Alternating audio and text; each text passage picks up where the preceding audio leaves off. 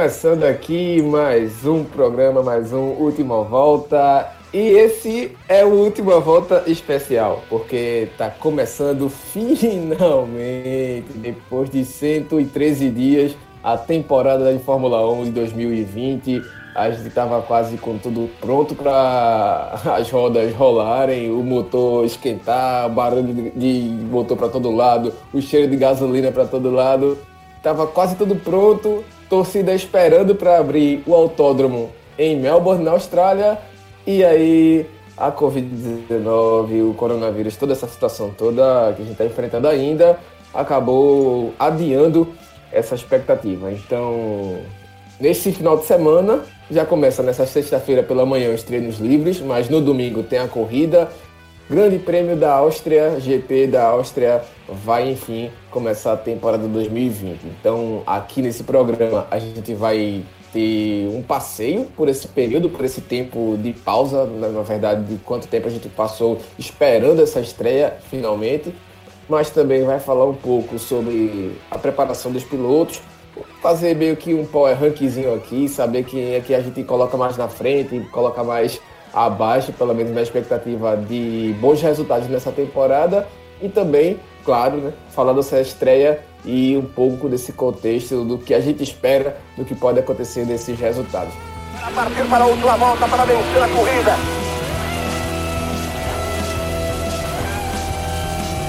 É a última volta!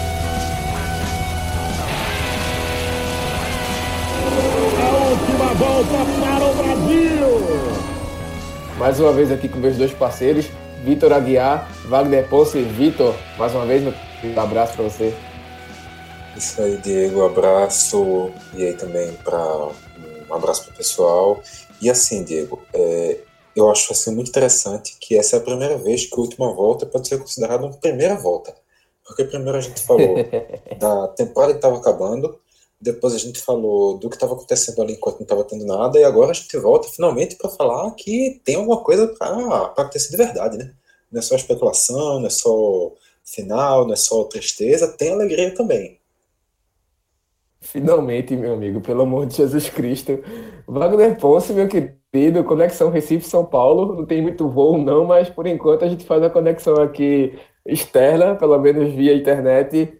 Fala aí como é que tá as coisas por aí, companheiro, e a tua expectativa aí para começar já amanhã, né? Já nessa sexta-feira, né? Salve, salve, meus amigos. Bom dia, boa tarde, boa noite para todo mundo aí.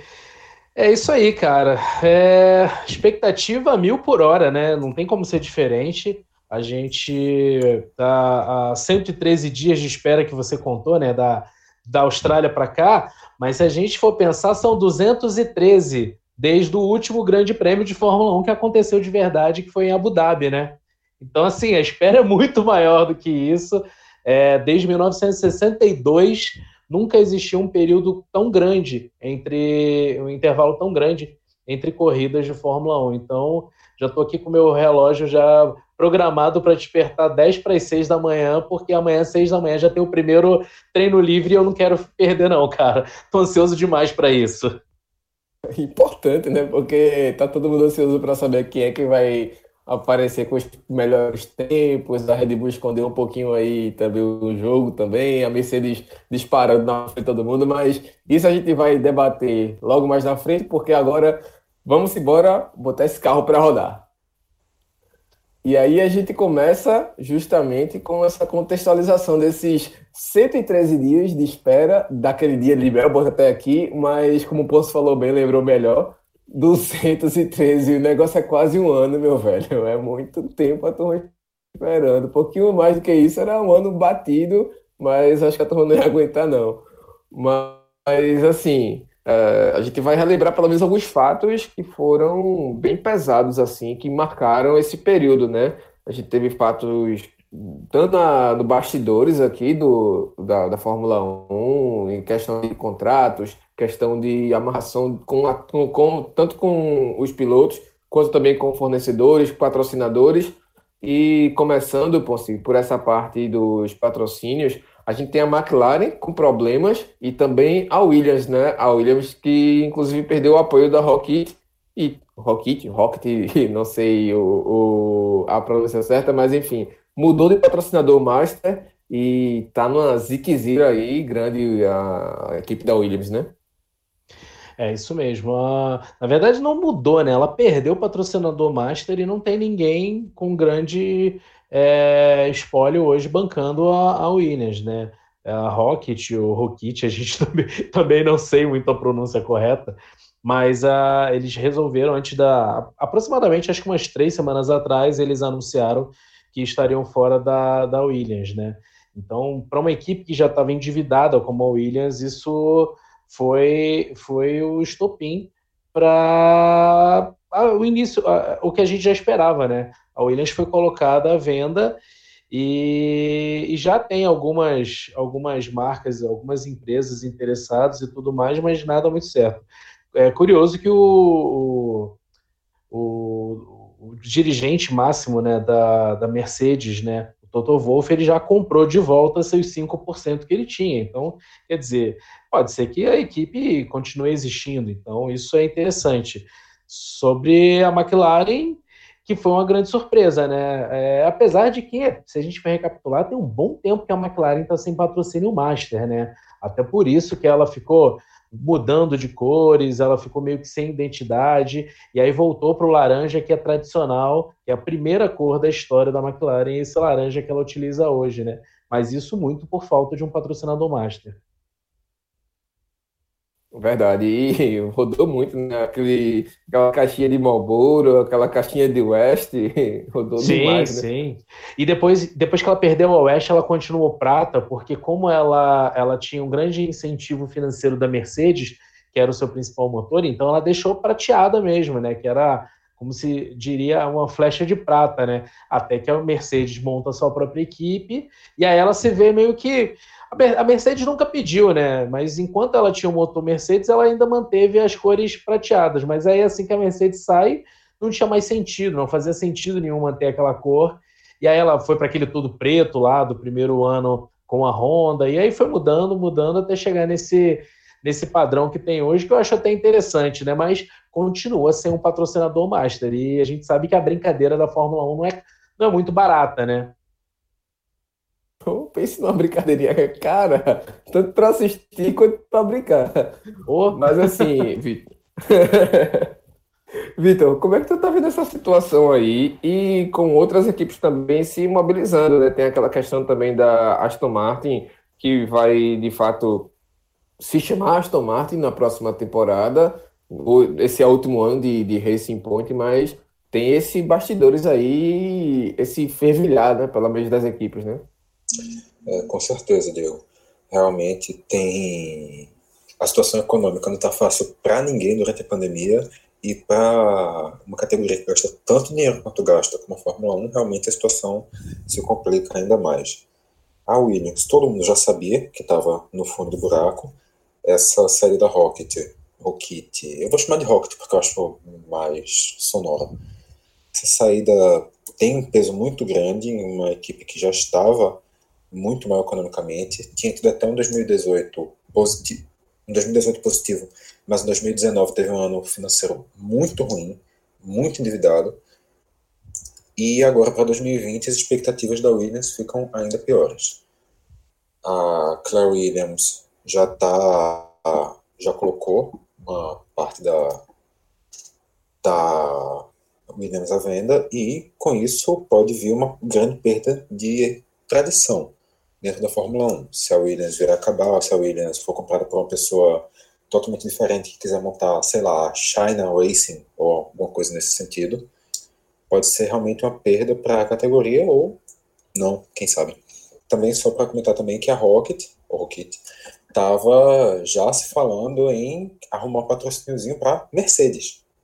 Sair da última do campeonato direto para a primeira. Fala, Diogo. Subir de divisão rapidamente, né? Pois é. É um Red Bull negativo. por aí, por aí, por aí. Mas vamos falar em Red Bull Bragantino. Deixa eu, deixa eu continuar na questão da McLaren. Que eu... na questão da McLaren, realmente, como o Ponce falou, pegou de surpresa. eu acho que realmente ninguém esperava que a, a McLaren tivesse com rios e rios e rios de dinheiro, mas também ninguém imaginava que a situação fosse estar tão tão crítica ao, a ponto de, de repente, precisar de um empréstimo de 100 milhões de, me perdoem, eu não lembro se foram de dólares ou de euros, mas de um jeito ou de outro é uma quantidade muito grande de dinheiro que teve que ser arrumada de uma maneira emergencial para salvar a empresa quase que da falência. Isso meio que de uma hora para outra, que ninguém esperava uma, um cenário desse, desse porte. E também algum cenário agora para a retomada da, da McLaren vai passar diretamente para um bom desempenho esportivo. Porque se for para continuar correndo em meio de pelotão, enquanto o gasto da, da Fórmula 1 não for reduzido ainda mais do que vai ser nos próximos um ou dois anos, talvez isso, essa posição intermediária não seja suficiente para sustentar muito tempo de McLaren. E no caso da Aston Martin, que tu falou, aí já é uma situação um pouco diferente. Já é uma situação que quando o. Me fugiu agora o nome daquele piloto horroroso. O Stroll. Quando o Lance Stroll entra na Fórmula 1 à base do dinheiro do seu pai, o seu pai pensa: hum, por que eu vou deixar meu filho correndo na última equipe se eu posso comprar uma equipe intermediária e colocar meu filho lá? Ele compra a Force India, que estava já caindo aos pedaços, financeiramente falando, não esportivamente, e coloca o filho para correr lá, transforma a equipe em Racing Point, e depois ele pensa, hum, por que eu vou deixar meu filho correndo em uma equipe com um nome aleatório se eu posso comprar uma empresa de carros para colocar meu filho correndo nela e fingir que ele, que ele é alguma coisa mais importante? Então ele compra a Aston Martin. E é mais ou menos esse processo. E diga-se de passagem, ele não é o único investidor da Aston Martin, porque teve alguns outros nomes aí da Fórmula 1 que pesquisar, porque realmente não está lembrando, mas tem outros nomes também da Fórmula 1 que entraram com um dinheirinho aí junto com o. Fugiu agora de novo o nome dele, o Stroll pai, o Lawrence, o Lawrence Stroll. Tô, tô com um probleminha de memória hoje, mas é isso. Pode seguir aí. Aí perdeu muita coisa não, porque, enfim, não lembrar do Lance Stroll é completamente perdoável, amigo, porque, pelo amor de Deus, dentro da pista não deixa muita coisa não, mas enfim, é, vou falar de outros pilotos, quer dizer, vou falar de pilotos, agora sim, a gente também teve a dança das cadeiras e a gente tem um podcast que se volta praticamente, se debruça, na verdade, sobre tudo isso, que é da dança das cadeiras, que é a, o descarte da praticamente da Ferrari pelo Sebastian Vettel e também o acerto da própria Ferrari com o Carlos Sainz e logo o contragolpe da própria McLaren que trouxe o Ricardo para o lugar do Carlos Sainz. Agora, assim, sobre isso, hoje a gente teve uma notícia que, de fato, foi a entrevista do Sebastian Vettel à, à Fórmula 1 sobre esse caso. E o que o Vettel falou, meu amigo, foi pesadinho, viu? Porque ele disse que, em momento algum, a Ferrari chegou, colocou em cima da mesa e mostrou, ó, a proposta é essa. Simplesmente o homem foi descartado não vai ser aproveitado, não. Eu senti um pouquinho de rancor aí, viu? Eu não sei o que é que vocês sentiram dessa declaração do Vettel, não. E sabe o que, eu acho curioso, é, Diego e, Diego e Vitor? É, a Ferrari ela teve muito mais paciência com Massa. Ela ficou anos e anos cozinhando Massa lá para substituir ele. Depois, mais anos com o Raikkonen. Segurou o Raikkonen por muito tempo ainda. E ela não teve a mesma paciência com, com, com o Vettel nesse momento, né? O Vettel foi, a gente até falou isso no último podcast, mas o Vettel ele, ele teve uma temporada muito abaixo do esperado no passado, mas ano retrasado ele disputou o título até certo momento, né? E talvez tenha faltado essa paciência. Poxa, sei lá, vamos renovar com ele por mais um ano, vamos ver como vai acontecer e depois a gente negocia. Não. Ele já entra praticamente esse, essa temporada de 2020, que começa esse fim de semana, ele já começa praticamente como segundo piloto, né? Porque o Leclerc está de contrato assinado e ele está a pé ano que vem. Pois é, né? E até agora fica em aberto se vai seguir, né, Vitor? Pois é. Nessa comparação que tu fizesse, Ponce, eu não sei se eu concordo completamente em comparar com Massa e com Raikkonen, porque, querendo ou não, eles já entraram primariamente como segundo pilotos, o que se esperava deles era outra coisa, e o salário deles também estava em outro patamar. Mas, obviamente, eu não estou discordando da tua premissa geral de que realmente pode ter faltado paciência com, com o Vettel, até porque, um exemplo que eu, que eu considero mais palpável seria o Alonso. Teve alguns momentos que o Alonso, talvez ele nunca tenha chegado, nunca tenha tido um ano tão ruim quanto esse de Vettel na Ferrari, mas ele teve baixos, ele teve muitos baixos na Ferrari, e ainda assim a paciência com ele era maior do que foi agora com o Vettel, que foi uma coisa também concordando Sim. contigo, completamente repentina. É, é, mas o que eu digo assim, é em relação a. Eu, eu, obviamente, ele é o primeiro piloto e tem um dos maiores salários da Fórmula 1. Mas assim, não chegou nem o ponto de falarem, cara, olha só, é, você já está numa curva descendente, tudo, vamos reduzir teu salário para você continuar por aqui? Não, não teve nem papo com o cara. Isso aqui é meio, meio bizarro, assim, sabe? Eu acho meio esquisito e até uma forma meio ingrata com ele mesmo ele não tendo conquistado um título pela Ferrari, não, tem, não tendo sido o piloto que a gente esperava, mas não é nada, não é nada, cara. É um piloto tetracampeão mundial de Fórmula 1, né? Acho que o Matias Binotto ficou tão apaixonado pelo Leclerc que cegou, viu? É quase, Mas, assim, um é... é quase um momento Helmut Marko, né? É quase isso. Quase isso, com certeza.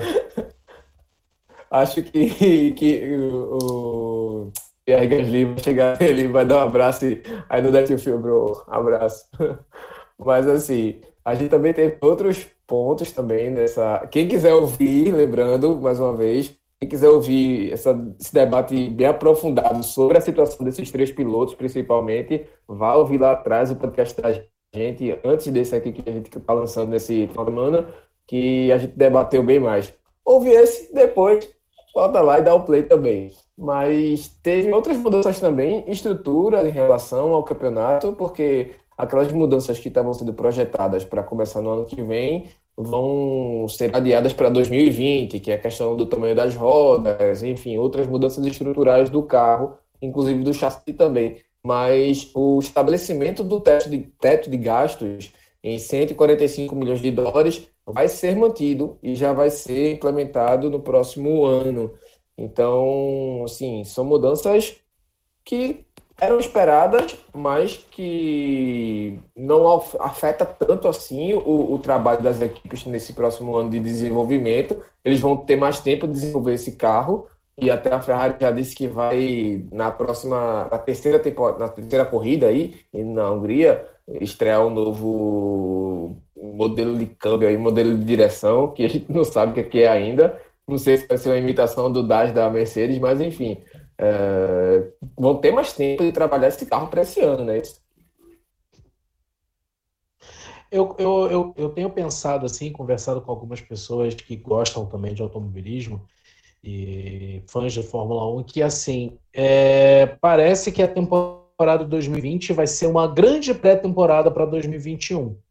É, quem estiver apostando é, em grandes mudanças, é, tudo relacionado, alguma coisa relacionada a isso para 2020, pode apostar. Nenhuma equipe vai desenvolver o carro de agora. Já é inovações, já são inovações no caso, para a temporada do ano que vem, é o que parece.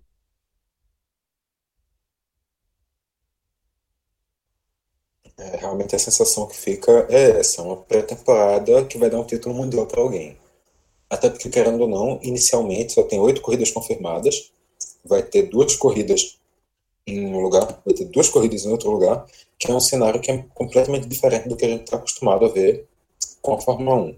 Vai ser uma competição bem menos continental, com bem menos corridas, uma coisa realmente já mais limitada que não tem para que despender tanto gasto, tanto esforço para uma quantidade tão pequena de corrida e para um campeonato que sempre vai ter aquele asterisco ali do lado. Quando chegar daqui a, sei lá, em 2050, 2060, quando olhar para a temporada de 2020, não vai ser simplesmente 2020 campeão Lewis Hamilton Mercedes. Não, vai ter o asterisco. Essa é uma marca que vai ficar. É, a forma como essa temporada aconteceu não vai ser não vai ser apagado. E quanto às mudanças, realmente esse atraso de mais um ano muda o planejamento das equipes, faz com que aquele carro que já desde o ano passado estava sendo trabalhado para esse ano fique agora na prática por mais uma temporada, porque agora vão ser ajustes, como você falou, pensados para o ano que vem, otimizar ainda mais o carro que já vinha sendo otimizado. Se do ano passado para cá já não teve, exceto casos pontuais como o sistema de direção da Mercedes, mas se não teve reinvenções, não é de se esperar também que tenhamos reinvenções agora para o ano que vem. Talvez fosse a possibilidade das equipes aceitarem testes, de, de a temporada já está tão atípica que se aceitar fazer testagens, se tentar implantar novas, novas situações, como, por exemplo, chegou a ser sugerido dentro da, da Fórmula 1, as equipes, o, a implantação de mini corridas com grid invertido para fazer o, o grid de largada da, do domingo. Ou seja, no sábado, você pega a classificação do Mundial, inverte ela e coloca para correr uma corrida de, não sei, 10, 12, não sei quantas voltas, mas um número bem menor. E a, as posições de chegada dessa corrida seriam as posições de largada da corrida do domingo, que seria uma maneira de aumentar a disputa. Pode ser questionado ou não se isso é positivo, mas é uma mudança que foi sugerida, que poderia ser interessante, mas as equipes, talvez por medo, se recusaram a fazer o teste nessa temporada, na qual seria, inclusive, até conveniente para evitar a monotonia de provas repetidas e também para dar mais ânimo a uma temporada bastante mais curta. É, mas assim, a gente também teve uma outra mudança e foi, acho até que mais conceitual mesmo, uma questão, uma mudança que vai muito na história. Essa vai, com certeza, ser uma temporada que vai, como o Vitor falou, marcar a história assim, da Fórmula 1. Vai ficar sempre um asteriscozinho lá, mas, assim, uh, esse ano 2020, ele também colocou em evidência muitas questões sociais, muitas lutas. Claro que essas lutas não estavam adormecidas, vinham uh, cada uma em sua frente de batalha, pelas suas pessoas ativistas sendo levantadas, mas assim, esse ano ficou tudo mais aflorado, ficou tudo mais em evidência, que é justamente todas as questões de luta contra o racismo, luta contra o preconceito de gênero, de, de cor, de raça, de classe, de credo, de várias coisas, inclusive também orientação sexual também. E a Fórmula 1, que sempre foi um ambiente elitista, até por conta dos diversos valores que ela movimenta no mercado, as diversas é, concentrações de, de, de, renda em relação tanto aos anunciantes, Só... tanto também a produção de logística e tudo mais, e também da comercialização da imagem também. Enfim, é um ambiente muito elitista, mas assim, é, a própria Fórmula 1 também teve, claro, um grande expoente, é o Lewis Hamilton também, e a própria Mercedes que abraçou essa essa ideia de mudar o conceito, mudou uh, aquela a silver, a, a, a, flecha de prata, né, silver arrow, uma, uma flecha negra, tipo, um carro pintado de preto, tipo, 125 anos de história sendo modificados, se é oba-oba, se é só uma questão de aderir à moda, mas enfim, isso está registrado, isso vai marcar a história da Mercedes, e a Fórmula 1 já falou que vai ter outras é, é, ações de fato, como facilitação, ou não facilitação, mas assim, é uma forma de ter uma inclusão, a palavra melhor é essa mesmo, ter uma inclusão de pessoas de outras etnias também, de outros créditos, ou, outros credos, outros gêneros, para que seja de fato um ambiente plural e não só esse ambiente elitistazinho, né, Vitor? É importante isso, né? Com certeza, Diego, nenhum questionamento. Só para fazer um, um adendozinho na coisa que tu falou. Quando o Diego fala que isso está relacionado aos valores da Fórmula 1, ele não fala de valores ideários, de pensamentos. Não, ele fala de valores de dinheiro, de o gasto que se é, o gasto que tem que ser despendido para jogar a Fórmula 1. Porque não é simplesmente você tá num campo de futebol que você pega uma bola que você consegue comprar por 20 reais, que você consegue improvisar com um, alguns objetos que você pode pedir emprestado para um amigo e jogar futebol na rua. Não, você precisa de um equipamento que não é um equipamento barato. Você precisa começar em um kart, você precisa ter seus equipamentos de segurança naquele kart, você precisa pagar viagens, você precisa pagar inscrições e, e durante um processo de base, patrocínios vão surgir quando você já estiver despontando, quando você já estiver aparecendo ali. E ainda assim eles não vão conseguir suprir todos os gastos. E depois você vai passar para categorias, outras categorias, outras categorias, e tudo isso vão ser mais gastos e gastos até você conseguir chegar em uma categoria de grande porte como a Fórmula Indy, a Fórmula 1, a Fórmula E e outras categorias de, de, de topo. Que aí sim a situação começa a ficar realmente rentável. Mas é um, um valor despendido muito grande e que agora convenhamos, é possível que a era dos simuladores até ajude a aumentar a inclusão dentro da Fórmula 1, porque com os simuladores já existe o processo de levar pilotos de simuladores, pilotos de esportes para o mundo dos carros de verdade. Já tem alguns pilotos nesse processo, alguns já estão na Fórmula 3, não sei se já tem alguém na Fórmula 2. E com isso, se torna um processo ainda caro, mas muito menos. Já é um, um corte no que você precisa fazer para chegar, mas obviamente ainda não é nada do que é necessário realmente para tornar uma categoria inclusiva. Vale lembrar, no caso, como até Diego já comentou, que não é só a situação do Lewis Hamilton ser o único negro da Fórmula 1. Não é só isso que tem de, de desigual lá dentro a gente não tem representatividade de basicamente nenhuma minoria dentro da categoria. E um dos esforços que a FIA já vem fazendo nos últimos anos foi uma tratativa de 2018, que teve a primeira temporada em 2019, foi a W Series, que é uma competição de automobilismo de Fórmula exclusivamente feminina. Já teve é, a primeira temporada no ano passado, teve inclusive participação de algumas pilotas brasileiras e a, inclusive a Bia Figueiredo, bastante famosa, chegou a ser convidada, mas recusou e depois acabou aparecendo aí envolvida em alguns escândalos, mas enfim, isso é outra história. E já faz mais de 40 anos que não se tem nenhuma mulher correndo na Fórmula 1.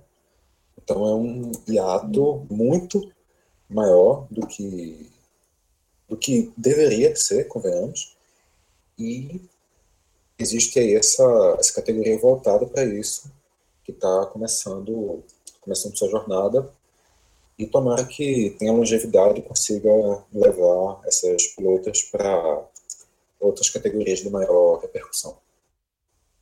Histórico, né, Posse? Ah, com certeza. É, primeiro, voltando um pouquinho sobre a Mercedes, é, o fato deles não estarem correndo com a tradicional cor prateada é sensacional. É um posicionamento de marca muito importante. Pode-se falar, ah, mas ela está se aproveitando do momento, seja lá o que for. É, acho que não. É, eles têm um piloto que tem um engajamento muito forte sobre isso, um único piloto negro da Fórmula 1, o único piloto negro da história da Fórmula 1.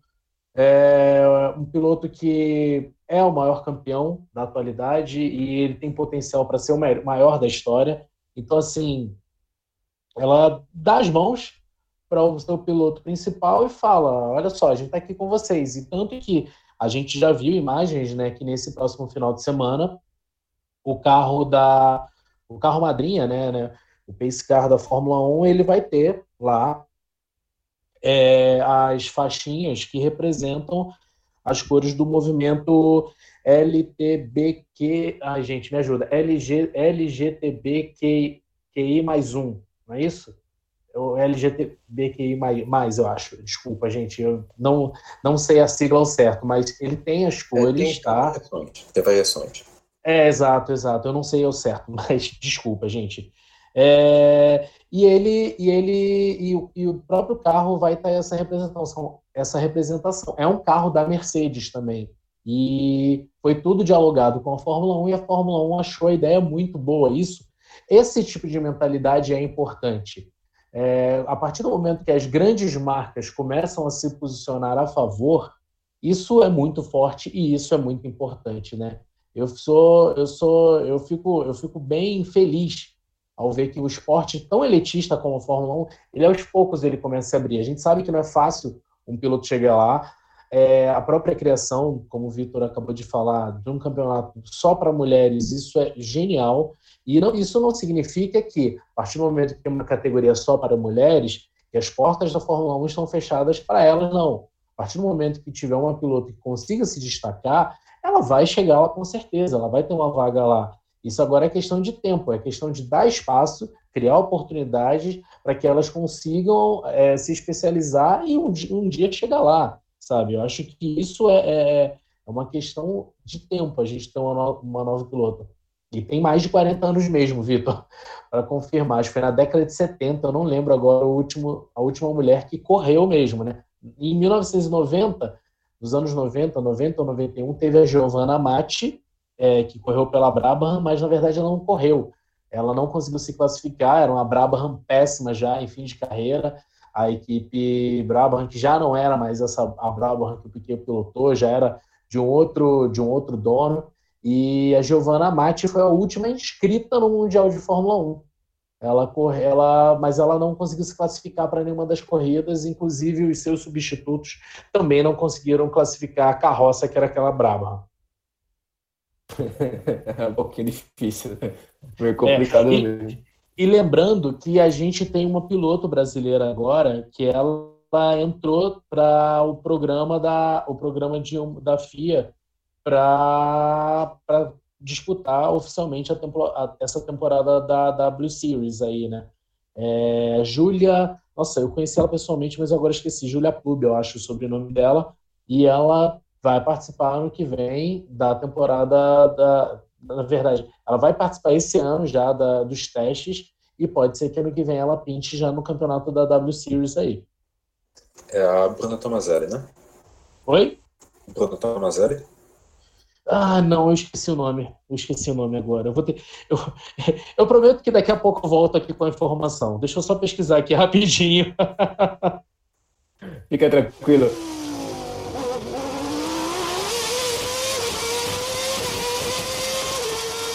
Nesse meio tempo, é, Vitor já tinha adiantado também que a gente vai ter um calendário diferenciado, né, com algumas corridas se repetindo, mas não vamos repetir os nomes dos grandes prêmios. A gente vai começar agora com esse próximo dia 5 de julho, com o GP da Áustria no Red Bull Ring, mas também no final de semana consecutivo, no dia 12, vai ter no Red Bull Ring o GP da Estíria que é o, o Estado aí, não sei se a, equivalência, digamos assim, mas assim, comparando com o Brasil seria Estado mesmo, não sei se a Áustria também trata como Estado, enfim, essa questão da federação e tudo mais, mas é, para não chamar também GP da Áustria 2, chama-se GP da Estíria, é uma tratativa da própria Fórmula 1, da própria FIA, mas enfim, depois a gente tem no outro fim de semana também, dia 19, ainda em julho, o GP da Hungria, no Hungaroring, e tem o GP da Grã-Bretanha, só no dia 2 de agosto. Em agosto, no caso, volta Fórmula 1 com Silverstone. Silverstone também vai ser a casa do GP dos 70 anos da Fórmula 1, no dia 9 de agosto também. Agosto vai ser todo final de semana praticamente, só vai ter um que não vai ter corrida. Mas no dia 16 tem o GP da Espanha, em Barcelona, e no dia 30, no final do mês, o GP da Bélgica, em Spa-Francorchamps. E em setembro, no começo do ano, de setembro, no começo do mês de setembro, na verdade, GP da Itália em Monza. Tem tratativas para que Portugal volte, que Imola entre também na mira aí da Fórmula 1. E outros GPs ainda também estão sendo estudados, estão sendo as tratativas de negociação tudo mais. Mas assim, é, eu queria perguntar para vocês, a gente vai falar do Brasil já já, o Brasil está muito difícil, mas enfim, é, fora o GP do Brasil, qual que não pode ficar de fora? Qual que a Fórmula 1 precisa fazer um esforçozinho para que volte aí, que entre nesse calendário 2020? Começando contigo, Ponce. Ah, cara, é... primeiro que eu fico feliz em ter duas corridas na Áustria, porque ah, o circuito lá de Spielberg ele é sensacional, adoro, é uma das pistas de alta é, com, que mais favorece a ultrapassagem na Fórmula 1. Então, assim, é, para mim é imprescindível. É, Spa está confirmada, né? Então, também fico satisfeito com isso. É, é bom ter, ter essas. É, nesse, nesse calendáriozinho aí tem, além de Spa, tem também Monza, então quer dizer, tem meus três circuitos de alta preferidos aí. Brasil, óbvio, é, e eu acho que é o de todos o mais complicado, mas eu queria ver Suzuka, cara. Eu gosto muito das corridas no Japão. A gente não tem ainda essa segunda metade do calendário. A gente deve ter talvez 16 corridas, só oito confirmadas. E eu queria muito ver Suzuka. Eu adoro aquela pista do Japão e acho que tem sempre pegas sensacionais. Já tivemos, historicamente, tivemos grandes campeonatos decididos lá. E eu acho que vai fazer falta se não tiver. É, só para trazer a informação certinha. Sim, Diego Estiria é um estado, é o segundo maior estado da Áustria. Aqui também tem pesquisa. E quanto ao GP que podem faltar, bem, eu acho que a gente precisa ter toda temporada um GP ruim. A gente precisa ter aquela prova que a gente vai deve dizer, meu irmão, que merda foi essa? E essa função vinha sendo nos últimos anos do GP da França. Então acho que sim, tem que ter GP da França. Não pode, não pode mão dele, porque é e tem a função de ser a prova ruim. Não faz isso não. Fazer essa função de fazer a gente sofrer. Mas um outro que na verdade estava fora do calendário, negociou para voltar. E a negociação não deu certo, e que eu acho que valeria muito a pena a gente ter neste ano, seria o GP da Alemanha. Hockenheim é uma pista interessante, de vez em quando traz algumas provas bem animadas, como no ano passado, por exemplo, que junto com a no Brasil foi a melhor prova do calendário, mas já não tinha certa renovação para esse ano. Tentou negociar novamente durante a pandemia, mas também não deu, não teve sucesso. E ao que tudo indica, realmente já foi descartado para essa temporada. Com certeza, eu, eu, tá aí, bem, bem lembrado, Vitor. Hockenheim, para mim, é um circuito sensacional, mesmo depois do corte das grandes retas da área da floresta. Para mim, ainda ficou um, um, circuito bem legal, cara. Tem corridas muito boas lá. E nos últimos dois ou três anos, a gente teve corridas interessantes, né, por lá. Eu, porra, amo muito Suzuka, velho. Gosto muito de Suzuka também, acho massa. Era a pista que eu mais gostava de correr nos, nos joguinhos de Fórmula 1 antigos de, sei lá, Mega Drive, velho. Eu jogava muito. Era o que eu mais gostava, velho. Mas assim, é, Hockenheim também vai fazer falta mas eu gosto do GP de Singapura. Nem tanto pela pista, mas pela beleza que é, aquele GP à noite, tudo lá, as luzes espetaculares, aquelas tomadas aéreas sensacionais, de, parece um, um, uma veia assim, correndo sangue. Acho, acho espetacular. Acho que é mais pelo visual mesmo, mas eu gosto muito do GP de Singapura. É, Singapura é, é interessante, né? né? É interessante, eu acho, eu acho a ideia de ter que foi o primeiro grande prêmio à noite, então ele tem uma história bacana ali para a Fórmula 1, né? Agora, assim, o Brasil tá praticamente fora, né? Ou ainda dá para ter uma esperança, Ponce, pelo amor de Deus. Eu tô aqui só olhando as, as coisas, namorando as passagens aéreas que aparecem de vez em quando uma promoçãozinha, mas tá difícil, né? Cara, eu queria muito reviver o ano passado que a gente foi, né? Oh, Mas... não fale não! Mas eu não estou muito otimista. Eu, eu, penso que a gente tem que. É, eu, eu não sei a posição de vocês, até acho que eu sei, mas eu sou muito contra, cara, a volta das, de atividades esportivas. Eu eu tô ansioso para ver a Fórmula 1, mas ao mesmo tempo eu fico um pouco inseguro, né, com a situação atual. É diferente a situação da Europa com a nossa. A Fórmula 1 está voltando porque os casos lá realmente caíram muito. E a Áustria é um dos países da Europa que, que conseguiram primeiro controlar isso. O Brasil não. A gente ainda não chegou, talvez a gente não tenha chegado no pico, ou a gente começou a cair e pode retornar. Então, eu acho muito complicado a gente falar em, em, ter corrida de Fórmula 1 no momento em que morrem mil pessoas por dia aqui no Brasil ainda e outras, sei lá, 30 mil são, são infectadas por dia, sabe? E aí, por mais que você tenha milhares e milhares de protocolos, eu acho que é muito complicado. Então, assim, se tiver, é portão fechado. Então, e, e aí já perde um pouco da graça para mim, sabe? Eu gosto de ver. Eu acho que o esporte ele precisa do público. Senão você vai jogar squash, que o público fica do lado de trás do vidro quando tem, né? Até curling tem público, né, Vitor? Claro, é um dos melhores esportes que existem, apesar de ser tão subestimado. não posso fazer as pessoas gostarem do que é bom, né? Realmente, se não gostam, aí é problema de vocês. Mas, enfim, não estou aqui hoje para falar de carne. É... eu, eu, apoio, Vitor. Eu, eu, sigo você também nessa, cara. Inclusive, um dia teremos o primeiro podcast de, sobre curling do Brasil. Eu apoio, pode me chamar. Mas, quanto a essa questão de realizar no Brasil, eu concordo absolutamente contigo, Ponce. Não poderia assinar mais embaixo. Assinar mais, enfim, ficou estranha a frase, mas deu para entender minha ideia. É, realmente, não existe cabimento, não existe lógica de se pensar em realizar um evento de esporte no Brasil, nem que fosse num cenário um pouco mais para frente, novembro, dezembro, porque ainda não se sabe qual o cenário que a gente vai estar até lá. Então, é aquela, por prevenção, por segurança, por motivos sanitários, não faz sentido se pensar em realizar um GP do Brasil, muito menos com o público. E no Brasil a gente tem muitas realidades diferentes. É, eu e Diego estamos gravando aqui de Pernambuco, que é um dos estados que está tendo já sinais de queda na curva, e ainda assim a gente não tem um retorno do futebol, a gente não tem um retorno de práticas esportivas enquanto em outros estados já se tem essa liberação. Mas aí é muito mais. Você poderia pensar, poxa, mas se no Rio de Janeiro já voltou, por que não pode ter também a volta da prova? Em São Paulo, no caso.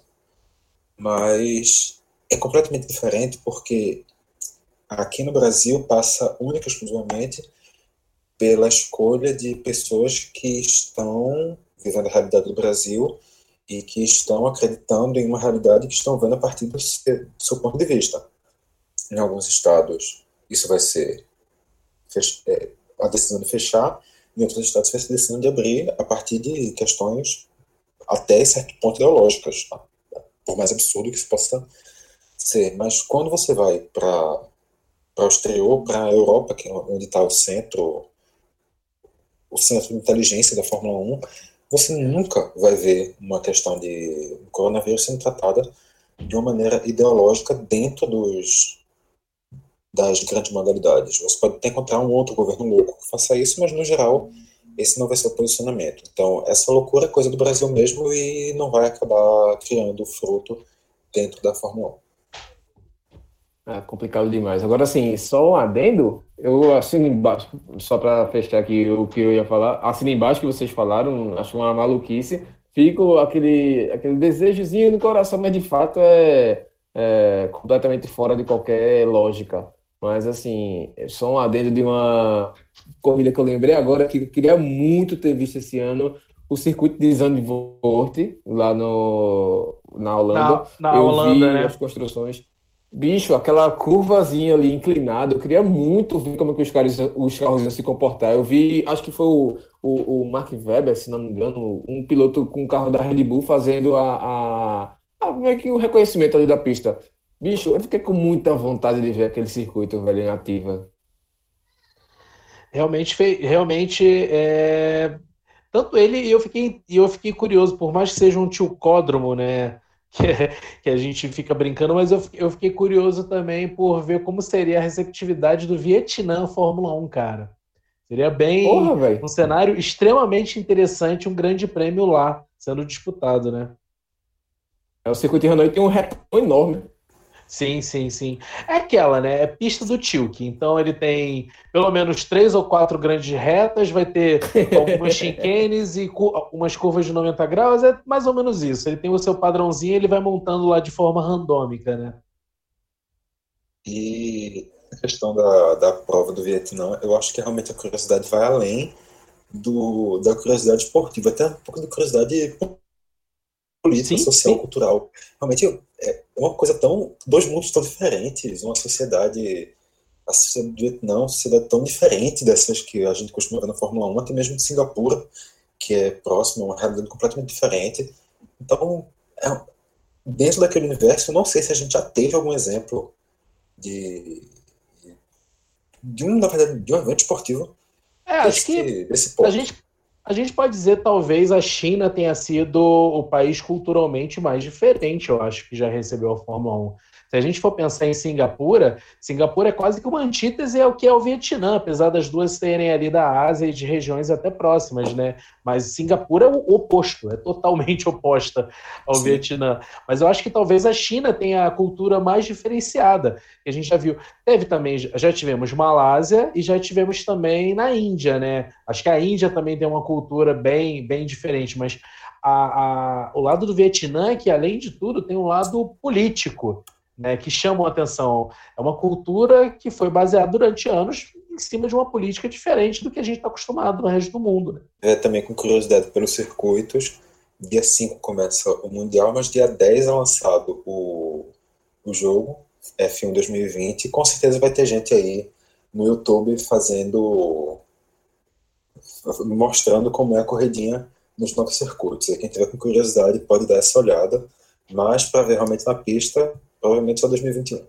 Nem brinca com o lançamento desse jogo, cara. Vou ser obrigado a gastar um dinheiro que eu não queria e não podia. Mas, assim, e quem quiser ver o, o circuito da Holanda, tem aqueles vídeos, um vídeo espetacular no YouTube que é uma tomada aérea de drone, velho. É espetacular, velho. Só isso. Ah, rapidinho aqui, eu prometi que ia trazer informação, então não vou esperar o final de semana. A brasileira que tá no passou para o programa de novos pilotos da FIA é a Júlia Ayubi. Mandei uma mensagem aqui para o assessor de imprensa dela, ele já me respondeu. Valeu, Chaguri. Muito obrigado. e sobre e a Bruna, que você comentou, o, o Vitor, ela também está nesse programa. Ela não, não, acho que se não me engano, ela não está no time principal da W Series, mas ela, ela também faz parte do programa. Ela fez parte dos testes.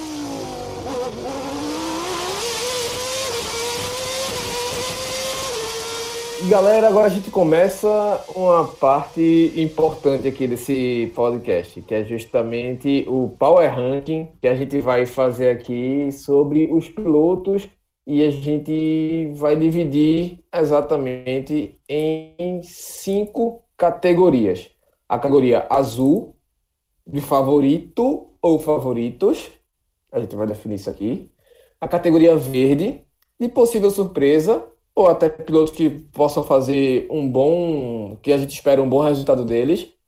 A categoria amarela, aquele piloto que está com um boi na sombra, que não quer muita coisa com essa temporada, enfim, que está com boi na sombra.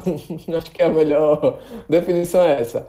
A categoria laranja, aqueles que começam a acender um alertazinho, tipo, ó, a pressãozinha chegando, e a categoria vermelho, aqueles caras que estão com o capacete do rival já chegando ali para ultrapassar, ou já ultrapassou e você está tendo que buscar lá atrás, que são os caras muito pressionados nessa temporada, que estão no fio da navalha, digamos assim. Vocês querem começar como? Pela Williams? Quer começar logo pela Mercedes? O que é que vocês preferem aqui nesse debate? O negócio aqui vai ser completamente aberto. Eu acho legal sempre começar do pior para o melhor, né? Não sei se o Vitor vai concordar. Não, eu, eu concordo. A gente poderia aqui inovar, começar pelo meio, aí fazer um negócio, mas não, vamos pelo simples mesmo. Vamos fazer então um, uma coisa que eu fiz aqui para a matéria que vai ser nesse final de semana no Super Esporte. Eu mas peguei olha, exatamente. Já vazão, hein? Opa! Leiam aí, viu? Mas assim, eu vou pegar, eu peguei ali exatamente a mesma ordem de que tá a foto hoje, se você for olhar lá, se, por favor, Fia, não mude, é, Fion, não mude, se você for olhar lá, a capa do Twitter da Fórmula 1 tem exatamente os pilotos nessa disposição. Então a gente começa com Romain Grosjean, da França, piloto francês, que dirige uma Haas ele tem 166 GPs. A melhor colocação dele da história foi um segundo colocado, duas vezes conseguiu. Largou duas vezes, segundo colocado também, não conseguiu fazer uma pole ainda na carreira. Tem uma volta mais rápida e a sua melhor colocação foi o sétimo colocado em 2013. Em 2020, como está a situação do Romain Grosjean? Está no vermelho, laranja, amarelo, verde, azul? Rapaz. Quem é primeiro, Vitor? Pode ser. É, eu acho que é o seguinte. Eu acho que a gente, inclusive, devia, devia pular o Grosjean. Porque todo mundo que acompanha a Fórmula 1 já sabe exatamente o que todo mundo tem para dizer do Grosjean, porque é a mesma coisa. Que já se fala há três anos, ninguém entende como é que esse cara continua na raça. É, se bem que é a Haas, né? Talvez dê pra ter por causa disso. Ô, Vitor, Mas... eu vou além. Eu não sei como esse cara continuou na Fórmula 1. Nem na Renault ele foi bem nos, anos, nos primeiros anos dele, cara. Esse cara tem quase 200 grandes prêmios, cara. É, e nunca fez nada pra provar isso. Ele, ok, ele era melhor que o Pastor Maldonado no tempo dele, mas tá, eu, se me colocasse no carro, eu era melhor que o Pastor Maldonado. Não é nenhum mérito isso. O Maldonado ganhou uma carreira, viu? Uma, uma corrida. É, tá, tá lá na estatística, né? Tá aí. O que aconteceu aquele dia, ninguém sabe. Chupa Huckenberg. Tanto, tanto, que depois, tanto que depois da vitória dele, meia hora depois, o box da Williams pegou fogo, acabou com tudo que tinha lá dentro, né? Então. Coisas do Maldonado. Era tão um bom exercício assim. Durante esse período de ficar reprisando o evento esportivo, de ter reprisado a corrida que o Maldonado ganhou para a gente tentar entender o que, o que foi isso, como, por não. Mas enfim, o Grosjean é um cara que bate muito, que erra muito e que não é muito habilidoso. Então, ele tá, ele não tá no vermelho, ele tá fantasia de Papai Noel enrolado em uma bandeira da União Soviética, cantando vermelho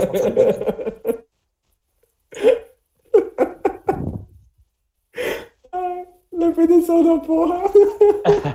Eu posso ser polêmico? Dale. Eu acho que ele é laranja a vida inteira, cara. Ele nunca vai. Ele nunca. Ele tá sempre no alerta ligado, mas nunca ninguém bota ele para fora.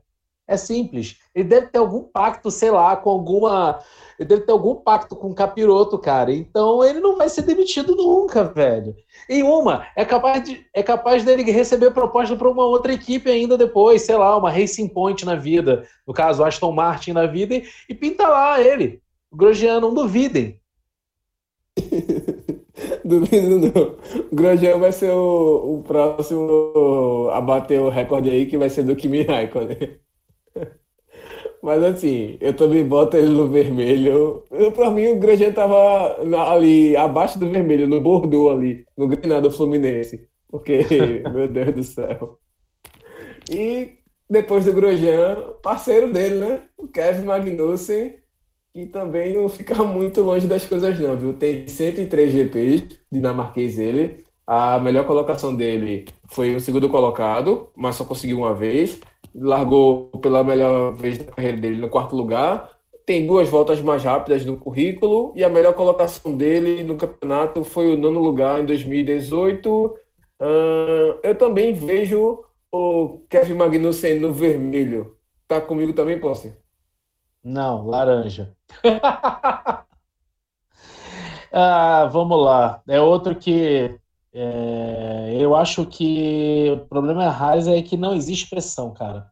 Ou esses caras erram demais porque são pressionados demais, não sei dizer.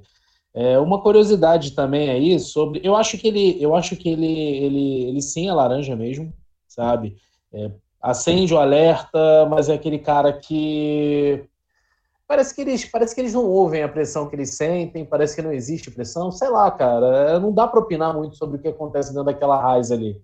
E uma curiosidade que você falou, a melhor coisa, colocação, ele tem um pódio, né? E uma, que foi um segundo lugar que ele teve na Fórmula 1.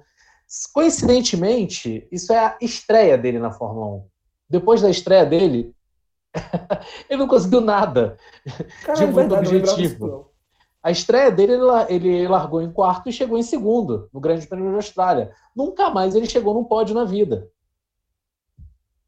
E tá lá na Fórmula 1, fazendo carreira longa carreira. Não sei se o sobrenome ajuda ou é igual, ou ele tem o mesmo pacto lá que o Grosjean tem, né? Mais uma vez, chupa Huckenberg.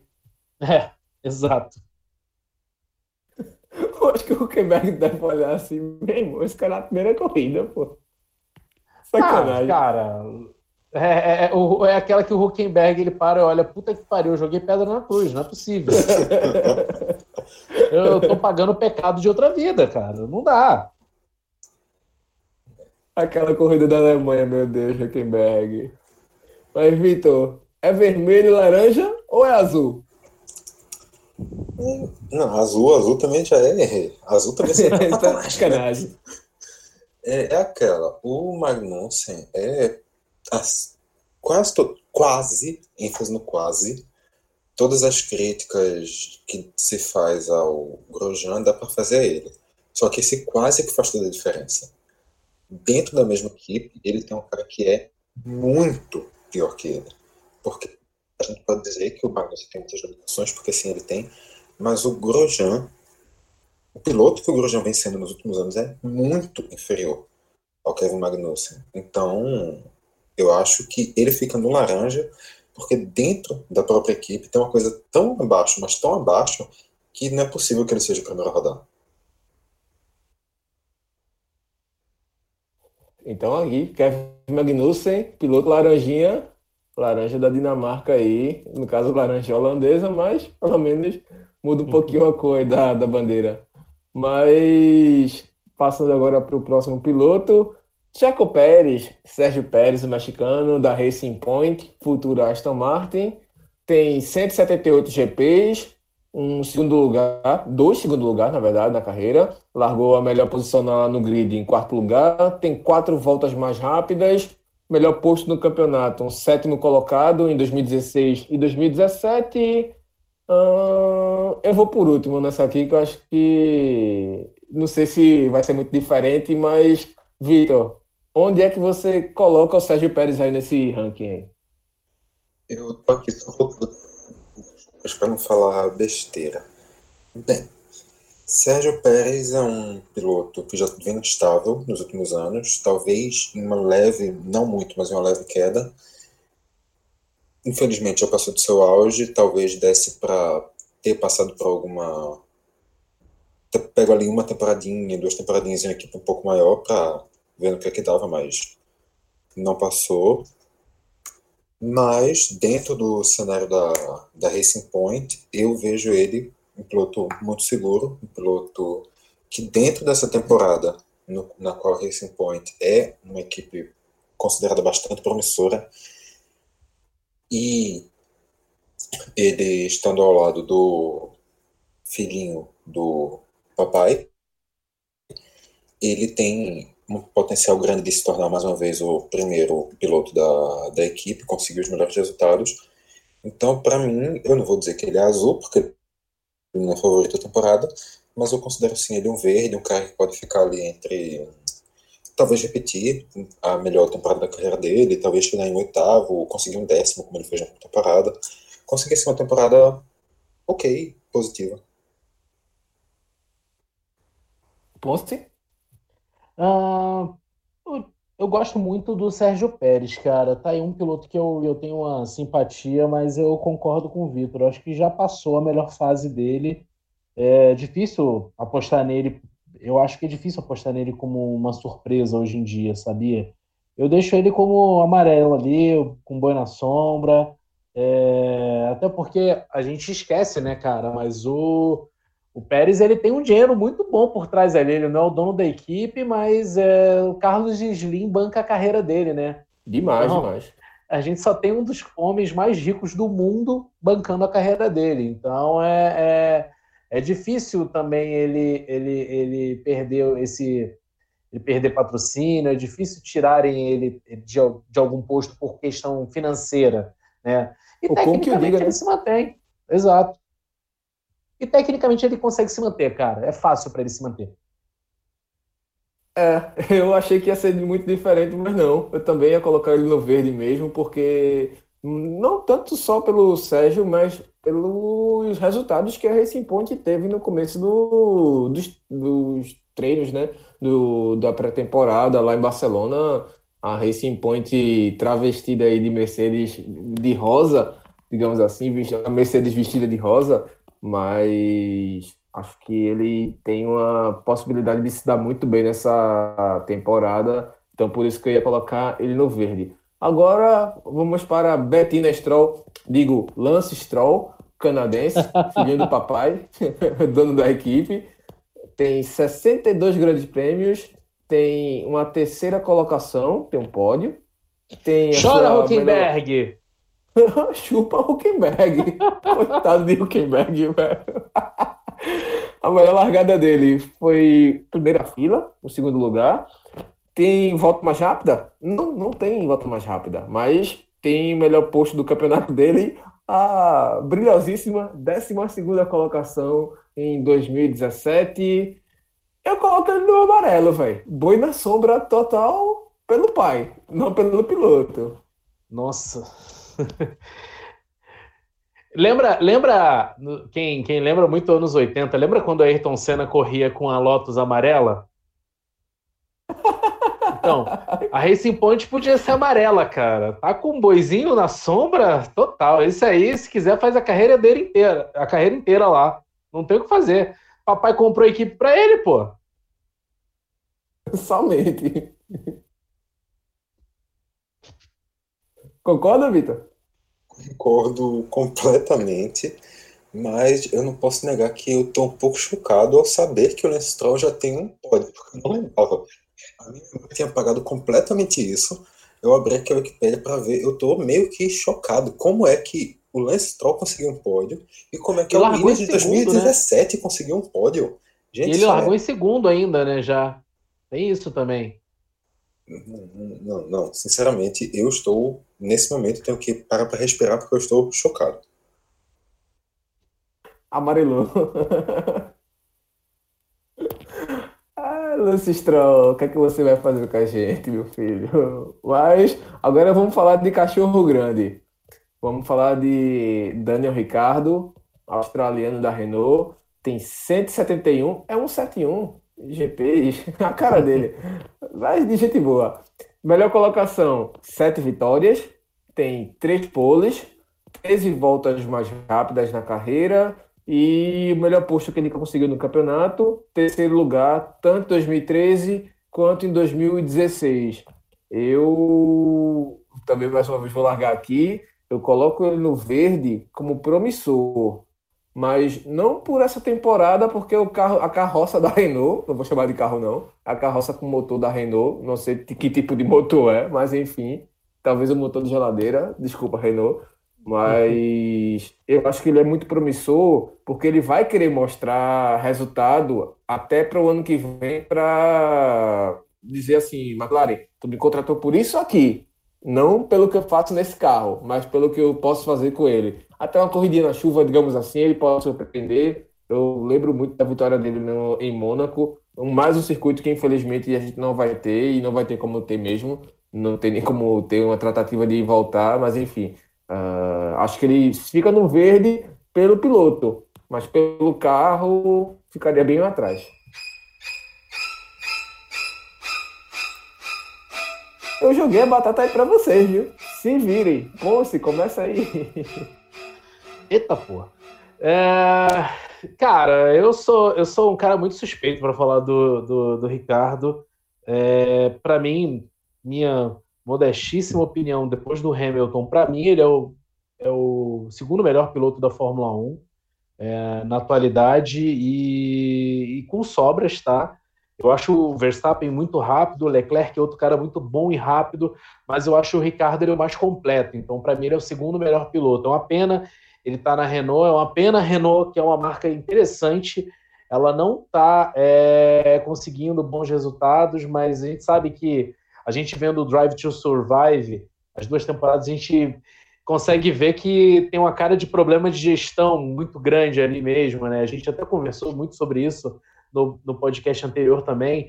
Então é uma pena ele não ter um carro bom, mas assim, eu coloco ele no verde porque não dá para considerar ele favorito, cara, infelizmente. Ele com um bom carro na mão, ele seria favorito. Então, eu acho que ele pode ser uma possível surpresa sim em algumas corridas. A fornecedora de combustível da Renault é a Castrol, uma empresa espanhola. Mas o Ricardo vai correr nessa temporada com um combustível diferente, que é o ódio. Ele vai ter um impulsionamento de ódio nessa temporada que traz um potencial muito grande para ele.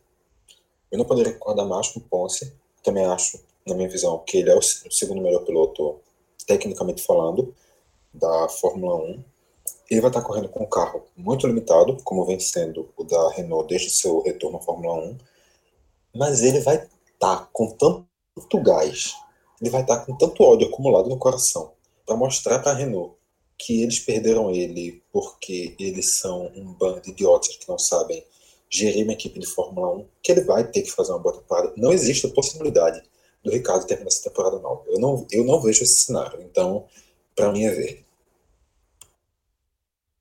E aí, então, Ricardo Verde e o colega dele, Esteban Ocon, francês, também da Renault, 50 grandes prêmios, tem aí um, um, Ele passou um tempinho aí ano passado de molho, mas volta agora à ativa.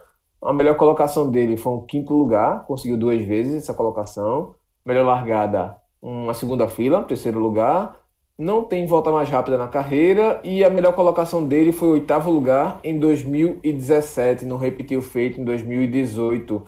Esteban Ocon, Vitor, qual a, a cor do Esteban Ocon para essa temporada?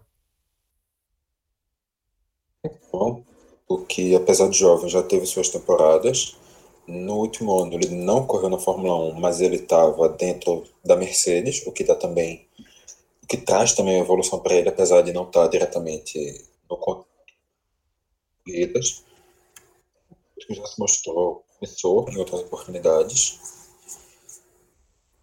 Ainda não dá para saber se ele vai ser o, o que a Renault precisa para sair do buraco, mas na verdade dá para saber sim, ele não vai ser, porque o que a Renault precisa para sair do buraco é mudar a Renault. Mas eu acho que sim, dentro do, dentro do que é possível para a Renault, ele é um, um piloto razoável, ele pode. Ele vem demonstrando evolução nos últimos anos, pode mais uma vez apresentar isso, então eu coloco ali ele no amarelo, um amarelo esverdeado, um verde limão, talvez, assim, caminhando pro verde, mas ainda dentro do amarelo. Tem que ficar observando, tem que se acompanhar, mas que tem, tem um potencial a ser mostrado. Bom, eu acho o seguinte: a Renault tem uma boa dupla de pilotos nas mãos, é, e não é por falta de piloto que ela, que ela tem chances de conseguir algo nessa temporada. É por falta de capacidade técnica, é por falta de, é por problemas relacionados à gestão interna, é tudo isso. É, o Ocon ele é um piloto muito rápido, muito veloz, ele já provou isso, é um cara aguerrido, teve problemas com o Pérez quando eles correram juntos na Force India porque os dois eram atirados demais, então isso, isso proporcionou alguns lances até engraçados, né? Mas eu acho um cara bom. E uma, ele tem, ele tem que provar que ele não está ali por acaso. Lembrando que ele está emprestado pela Mercedes ainda. Ele ainda é um piloto Mercedes, né? Então ele, ele quer provar que ele é um bom piloto porque ninguém sabe o que pode acontecer com Bottas no futuro. E ele sabe que a vaga é dele caso o Bottas saia. A grande chance ser dele, mas ele tem que andar e provar isso. Então acredito que ele vai ser um cara com muito mais cabeça, vai ter, vai ter que ser um piloto rápido, sem errar, e, e, é o, e é o momento dele. E além de tudo, ele sabe que ele tem um carro que, assim, ninguém espera muita coisa da Renault. Então, qualquer coisa que ele consiga fazer vai ser positivo. Então, eu, eu já coloco ele no verde assim. Eu acho que ele pode ser uma possível surpresa em uma outra corrida. É, se a Renault tiver é, como tá sempre beliscando pontinhos, ele vai ser um desses caras. Ele e o Ricardo, e o Ricardo vão estar tá beliscando seus pontos. Então, eu deixo ele ali no mesmo patamar que o Ricardo por causa disso. Rapaz, acho que vamos ter a primeira grande polêmica aqui, viu? Porque eu ia colocar ele justamente no laranja e por um fator que você levantou, Ponce, que é justamente essa questão dele meio que ter que mostrar um resultado. Assim, ele já mostrou que é bom piloto, mas acho que nessa leva que ele está vindo, com o Lando Norris, com o próprio Russell também, essa vaga da, da Mercedes é o grande, acho que talvez o, a, a, a grande pedra de ouro aí dessa Fórmula 1, que seria talvez o parceiro do Hamilton, mas isso aí é uma outra discussão também. Mas acho que o Ocon, ele precisa mostrar, pelo menos acho que ele deve ter esse entendimento na cabeça dele, de que não, esse titular sou eu, essa vaga é minha. Ele vai correr mais para o Toto Wolff nesse ano do que pelo próprio Ciro Tebu. Então, acho que por isso ele estaria nesse laranjazinho, porque tem muita gente também concorrendo por essa vaga. Tem até acho que talvez o, o, o Pierre Gasly também não mostrou muito, foi terrível no Tebu, mas terminou o ano muito bem, com pódio e tudo mais, e voltou a ter confiança. Né? Mas, enfim, é... verde, amarelo ou laranja? A gente faz aí um meio termo para o Esteban Ocon? Acho que nesse caso faz a média. Ah, a média é o Vitor, deu amarelo. então vamos lá. Ocon amarelo com um asterisco. Não tá com boi na sombra, não, mas tem capacidade de estar com boi na sombra. Acho que a melhor definição é essa. Bem por aí. Pois é. E a gente segue então esse grid aí com. A gente falou de Red Bull, então vamos entrar na Red Bull agora. Alexander Albon, tailandês, britânico, tem aí essa situação dele de nacionalidade, corre pela Red Bull desde metade do ano passado, terminou na frente do Max Verstappen em pontos, mas isso é uma outra discussão. Tem 21, 21 grandes prêmios, começou a correr pela STR, pela Toro Rosso, terminou a temporada na Red Bull, tem como a melhor colocação dele uma quarta colocação, teria um pódio se o Hamilton não tivesse fudido a corrida dele no Brasil, a palavra é essa mesmo. Tem uma melhor largada em quinto lugar, não tem volta mais rápida. O melhor posto dele no campeonato foi oitavo, 2019, seu ano de estreia na Fórmula 1. Qual é a cor do Alexander Albon, Wagner Ponce? Ai, cara, não dá para dizer que ele é favorito em ganhar a temporada, mas assim, Uh, posso apostar que esse ano ele ganha uma? Gosto muito dele, cara. Acho um bom piloto, um cara rápido. É, bem o que a Red Bull procurava, um cara para talvez desafiar um pouco mais o Verstappen. O Verstappen não ser o cara é, é, absoluto dentro da equipe.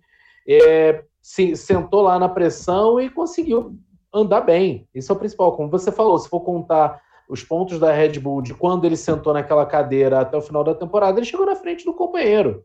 Então, eu, eu acho que esse ano, ainda mais uma temporada nesse formato curto, é, com provas repetidas nos mesmos lugares, assim, eu acho que isso está aberto a zebras.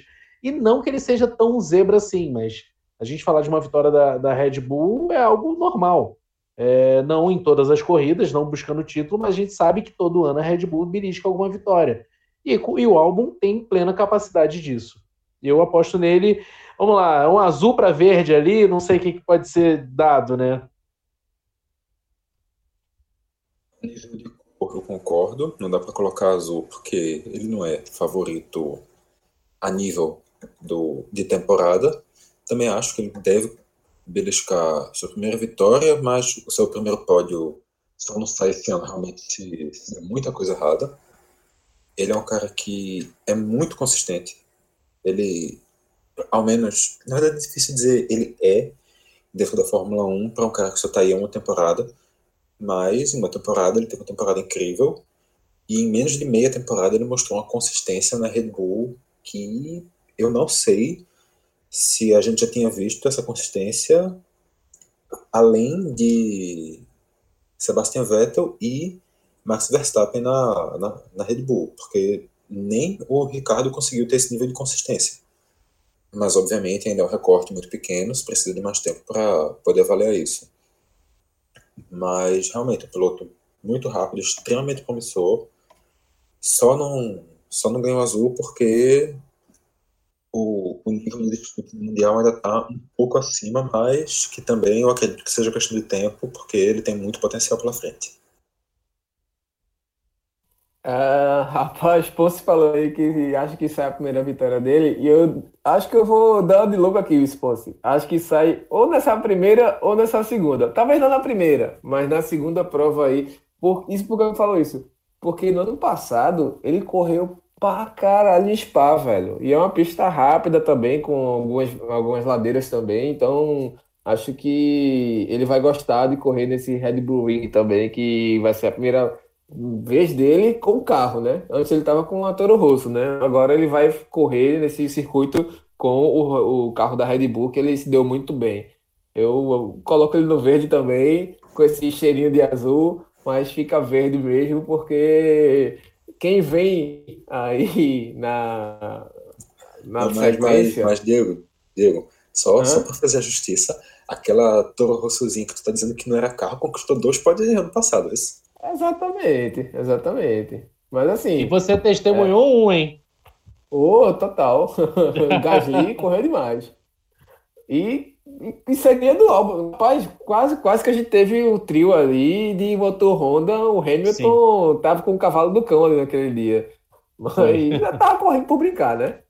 Mas enfim.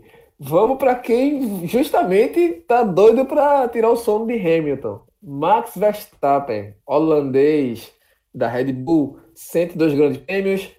102 só, né? Achei que ele tinha mais. Vamos lá. Oito vitórias, duas pole positions, sete voltas mais rápidas e o melhor posto dele no campeonato foi justamente no ano passado, 2019, foi terceiro colocado.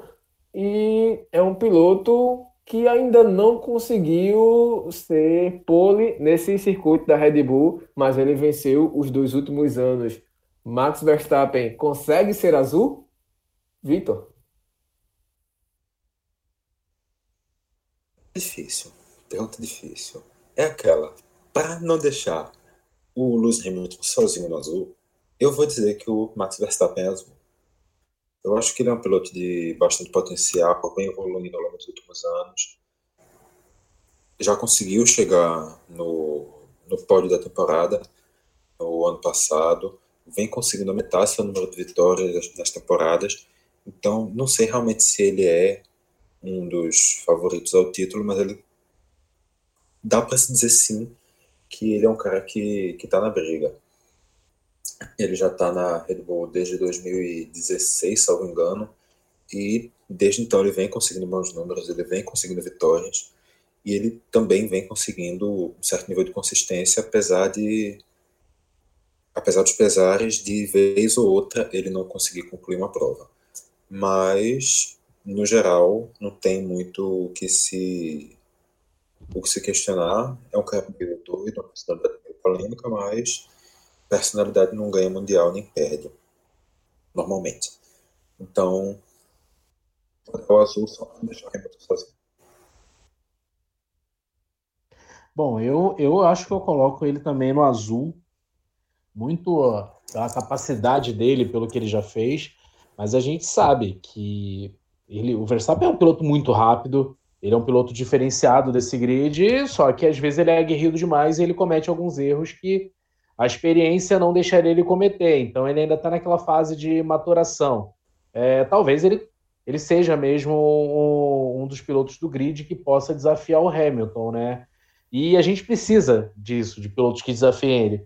É, o carro da Red Bull ainda está longe de ser o, o, um, um, carro próximo ao carro da Mercedes, mas a gente sabe que num circuito ou outro ele consegue fazer frente, como fez nos últimos anos em correndo em Spielberg. Então, assim, eu espero que nesse início de temporada, principalmente por termos duas corridas na Áustria seguidas, eu espero que sim a gente consiga é, talvez ver aí o, o Verstappen batendo batendo a McLaren. Ah, desculpa, nossa McLaren, batendo a Mercedes. Então, assim, eu colocaria ele no azul também.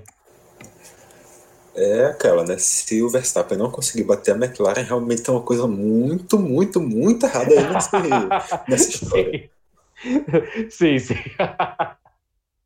Eu só sei de uma coisa aqui: que se Hamilton não foi campeão esse campeão, se Hamilton, calma, fiquei até nervoso aqui. Se Hamilton não for campeão esse ano, quem vai ser o Verstappen? Eu não boto tanta fé assim no Bottas, não, mas vai chegar na vez do Bottas. Eu boto o Verstappen também no azul. Claro, sem tanto carro assim quanto o Hamilton, bem longe ainda, mas por toda essa loucura que a gente vai ter aí dessa, desse, dessa temporada bem diferente, com poucas corridas, com circuitos repetidos e circuito que ele venceu as duas últimas, inclusive, ele sabe correr muito bem aí. Acho que ele, se ele largar bem no campeonato, para o Hamilton tirar depois vai dar trabalho. Então acho que por isso que ele, se não for o Hamilton campeão, acho que vai ser ele. Mas enfim, falar no homem, chegou ele aqui. 44, carro 44, Lewis Hamilton, inglês, corre pela Mercedes, tem 250 GPs, melhor colocação dele, somente 84 vitórias, te cuida Schumacher. Melhor larga, largada, 88 poles. Volta mais rápida, 47.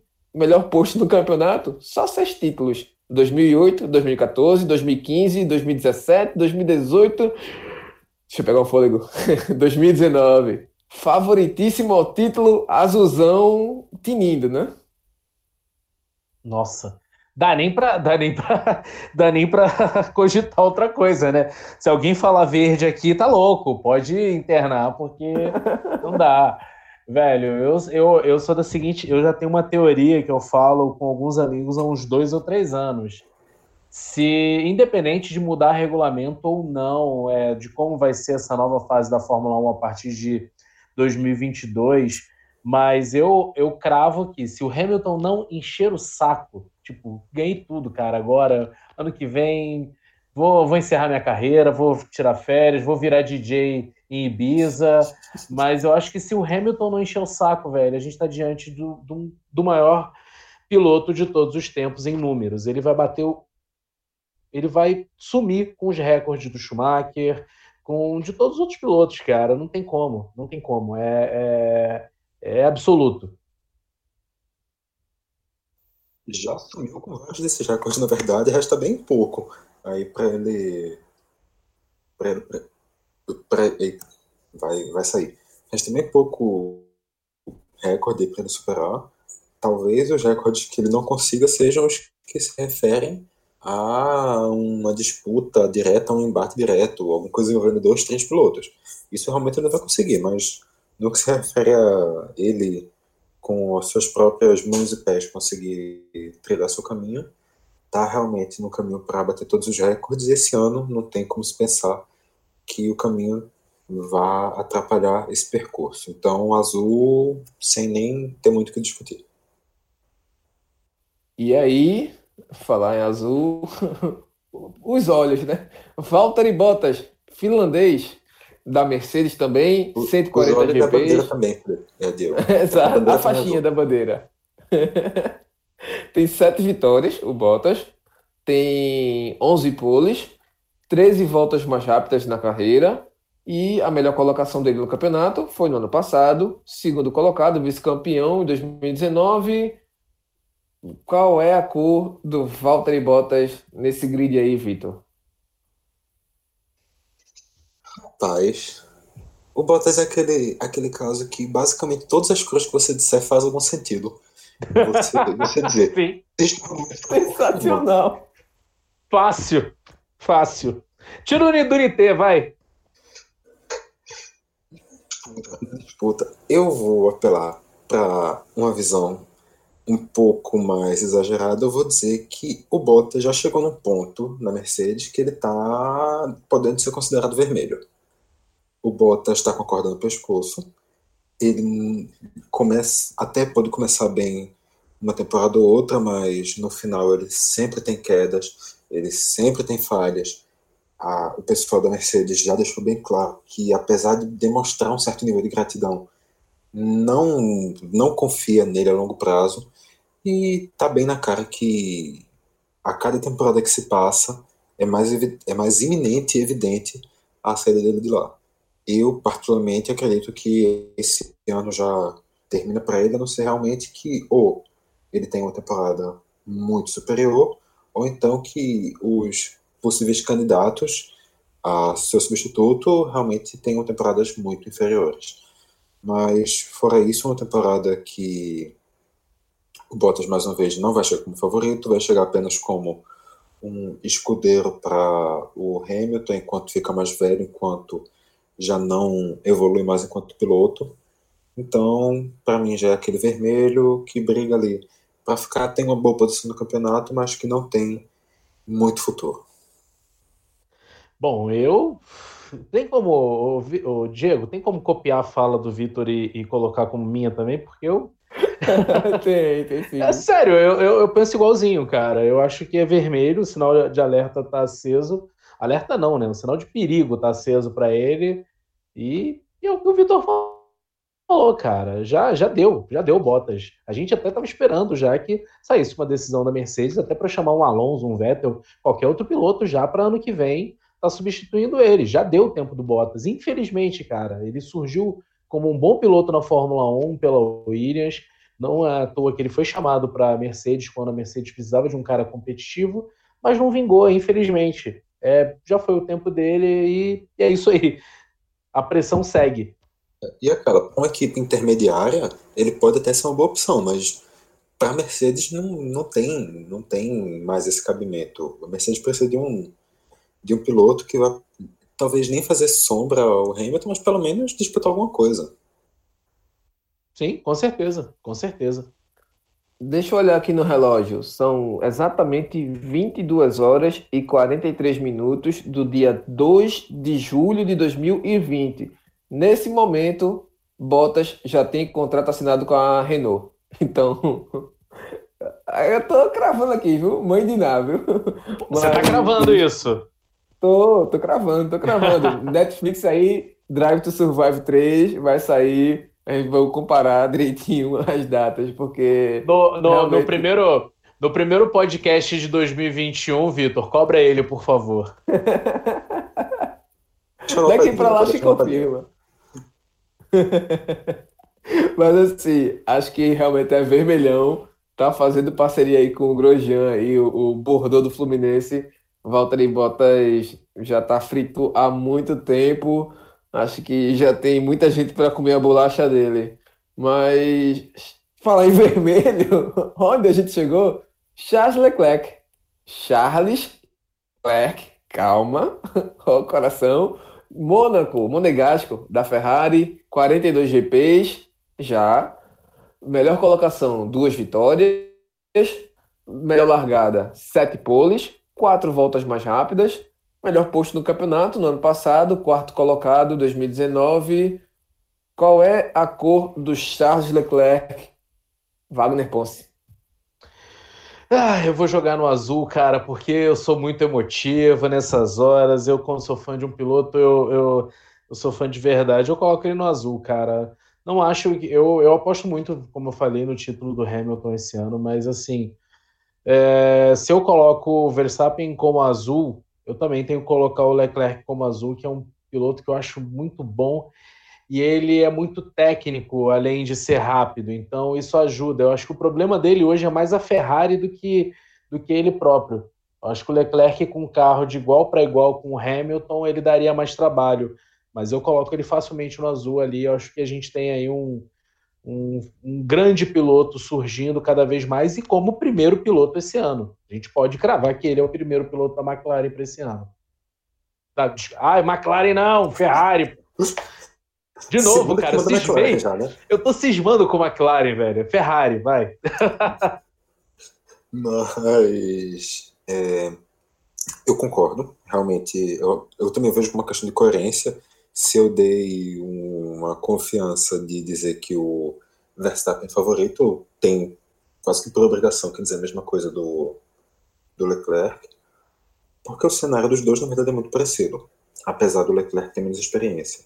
São dois pilotos que já se mostraram muito habilidosos, apesar do Verstappen já ser mais provado e também ter uma, uma velocidade que todo mundo sabe que é uma das maiores do grid, enquanto o Leclerc, mesmo com menos, com menos experiência, ele também já se mostrou um grande piloto e o problema dos dois está no carro. A Red Bull tem um carro com suas limitações, que vai bem em alguns momentos, mas no geral é um carro mais limitado, e a mesma coisa a Ferrari. Tem seus momentos de, de pico, mas também tem limitações claras. A cada temporada fica essa, essa esperança de, ah não, será que agora a Ferrari vai? Mas isso é mais uma, um pensamento saudosista que qualquer coisa. Então, mais uma vez esse ano a gente fica pensando que, ah não, porque a Ferrari na terceira prova vai chegar com uma mudança no sistema de direção, Pode ser que isso dê resultado, que isso até transforme o carro da Ferrari em algo melhor do que o da Mercedes? Não, não pode. Mas a gente tenta se iludir, que talvez possa, e por isso a gente dá essa confiança. Eu já coloquei ele aqui no azul, mas assim, para mim, ele seria azulzão no ano que vem. Ano que vem, acho que ele vem pintado de azul aí, se a Ferrari acertar o carro, além do motor, né? Que o motor é indiscutível, mas tem que ter o resto, né, Ferrari? Agora, assim, menino Charlinho, eu vejo ele até mais maduro do que o Verstappen. Eu acho que ele amadureceu mais rápido do que o Verstappen, se a gente for comparar principalmente, eu acho que o ano passado dos dois. O Verstappen está mais centrado e tudo mais, só que assim, o Charles Leclerc ele amadureceu mais rápido, a segunda temporada dele apenas, e mesmo assim ele teve muita personalidade e tudo mais. Eu gosto muito do, do, estilo dele que ele pilota. Eu só acho que falta ele aquele, aquele balanço do que ele precisa arriscar e de quando ele não precisa arriscar. Tipo, Mônaco mesmo. Ele foi sedento ao pote porque largou lá atrás, tudo mais, tal. Queria provar que estava correndo em casa. Ali ele se afobou demais. Mas no próprio circuito aí da Áustria, ele foi muito conservador e o Verstappen engoliu ele, velho. Ele ficou pistola lá por causa da ultrapassagem, mas tipo, velho, você abriu, bicho, o cara meteu a cara. Assim, é aquele, para mim só falta esse balanço. Acho que pode ser que ele tenha alcançado esse ano, mas é como o Vitor falou também, vai depender desse sistema aí que a Ferrari vai apresentar, né? Se vai de fato dar uma condição de equilíbrio, pelo menos, ou pelo menos aproximar aí com a Mercedes. Mas. É, só, fala... só Diego, eu queria, eu queria levantar um pontozinho só. Porque uma coisa que tu tinha falado quando tu falou do Verstappen, que agora tu voltou nesse ponto, é a questão da experiência, a questão do, da maturidade do Verstappen. Ok, o Verstappen é jovem, o Verstappen tem apenas 22 anos, vai fazer 23 apenas no final do ano. Mas o Verstappen é um cara que já está há 5 anos na Fórmula 1. O Verstappen é um cara que vem de uma família que ele convive com o automobilismo desde que ele nasceu. O Verstappen é um cara que já está no automobilismo desde muito jovem e dentro da principal categoria, ele está há cinco anos dentro da, de uma das principais montadoras do planeta, ele está há três anos, há quatro anos e ele continua apresentando as mesmas características, as mesmas questões que a gente insiste em dizer que é uma questão de falta de maturidade, que a gente insiste em dizer que é uma questão de experiência e que talvez, não sei, eu posso estar fazendo análise completamente errada, mas talvez seja a hora de aceitar que é simplesmente a personalidade dele e que até quando ele estiver correndo com 45 anos, batendo aí todos os recordes do Raikkonen, ele vai ter essa mesma personalidade completamente, sei lá, descentrada, não sei se é exatamente o termo, mas ele vai ter essa personalidade porque isso é uma característica dele que não vai se retrair com com uma evolução, possivelmente.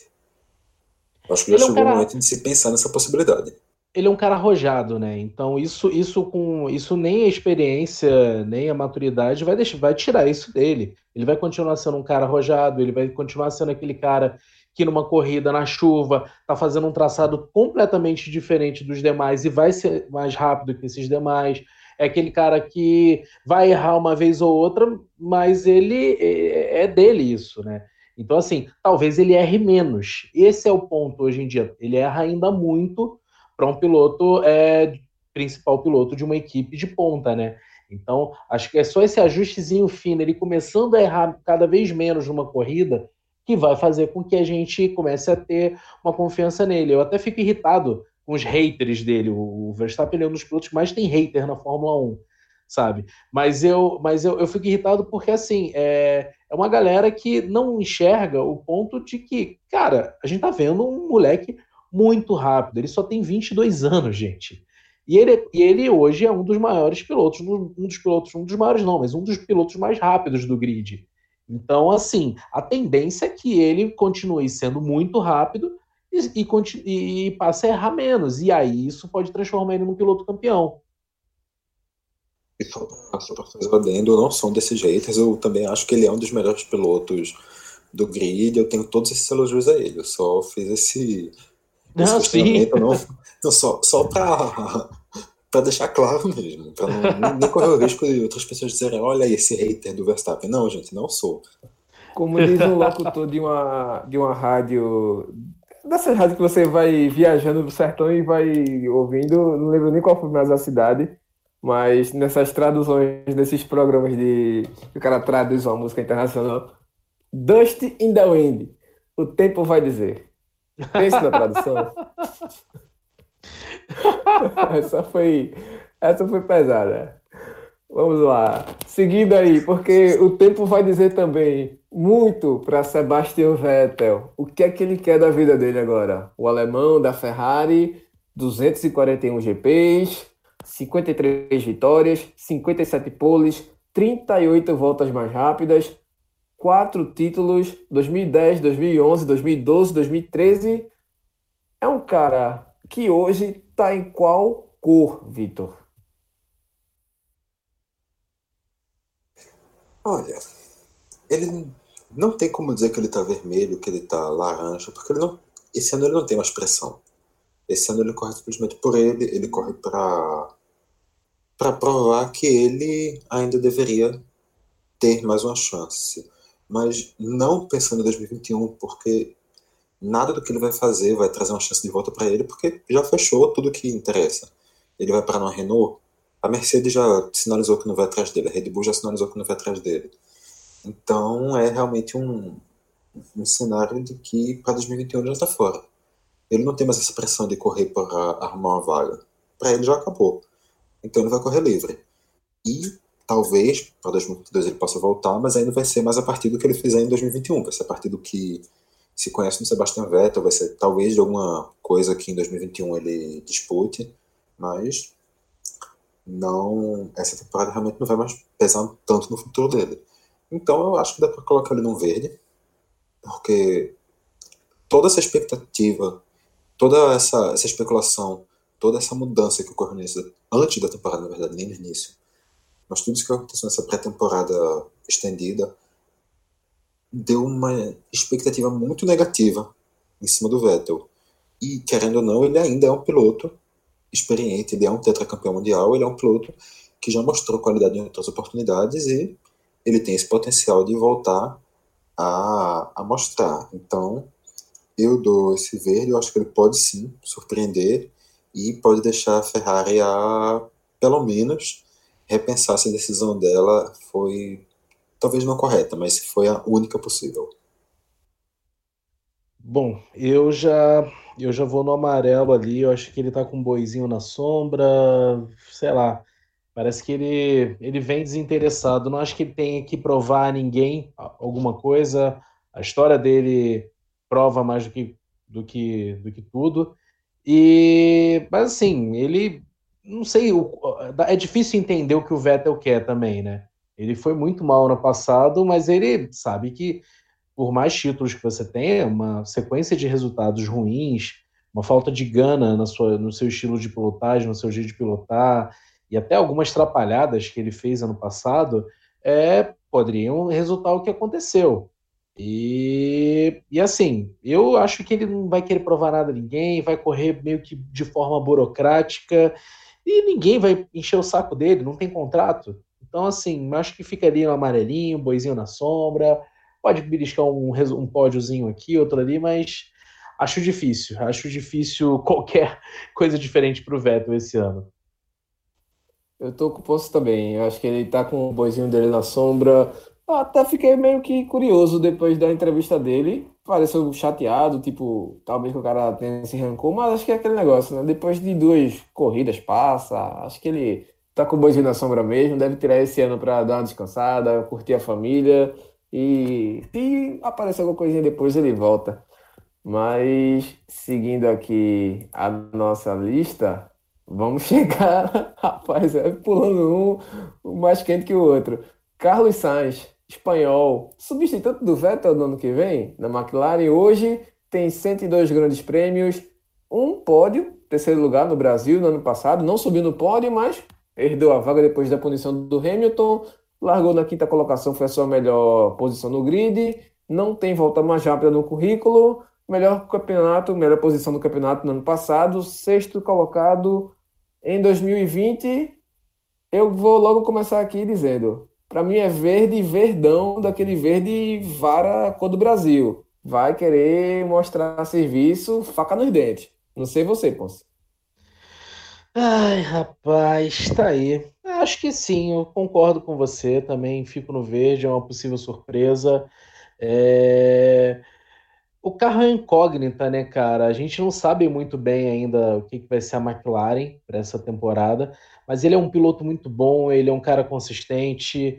É... Não é à toa que conseguiu uma vaga. Acho que a vaga dele na Ferrari é muito por essa consistência. Por mais que ele seja um piloto jovem, como a gente tanto criticou alguns pilotos jovens aqui, mas ele já é um cara, ele é um cara jovem, ele é rápido e ele não faz muita atrapalhada. É difícil a gente ver até um lance de largada. A gente vai ter, se a gente for buscar, a gente vai ter acidente dele de largada, mas assim, nada muito grotesco. Ele não é aquele cara trapalhão. E isso faz com que ele seja um cara consistente. E no automobilismo, consistência é um bom adjetivo para um piloto, sabe? E é um pouco disso. A McLaren é, é, vem numa crescente bem devagar, bem lenta, longe de ser a McLaren que a gente gosta. Eu falei certo McLaren agora, né, gente? Não, não mudando de equipe, não. Não tô falando besteira, não, né? Mas é, eu acho que sim, cara. Esse ano é uma temporada para ele, ele fazer algo melhor do que ele fez ano passado. No passado ele conseguiu um pódio, primeiro da carreira dele, na última corrida, depois da punição do Hamilton. E talvez esse ano ele conquiste mais alguns pódios. Então, é, vamos torcer para que a McLaren esteja bem esse ano, para que ele prove na pista que é, as esperanças da torcida espanhola em cima dele são, são, são justas e que a própria contratação para a Ferrari tenha sido justa. Tenha sido justa. Concordo com basicamente tudo que vocês falaram. Um piloto que eu realmente acho que consistência é, não tenho para fugir, é a palavra que define apesar de novo, já tem alguma, alguma experiência também. Já são cinco anos também, se não me engano, de Fórmula 1. E ele já vem na, na categoria mostrando contínua evolução. É um cara que não, nunca teve uma estagnação, aparenta sempre estar evoluindo, mesmo que lentamente, assim como também a McLaren vem evoluindo nos últimos tempos. Então, um carro evoluindo com o piloto evoluindo é a mistura perfeita. Acredito também que é verdíssimo e que é um, um cara de muito potencial e só reafirmando que eu falei no programa, a Ferrari fez uma boa contratação.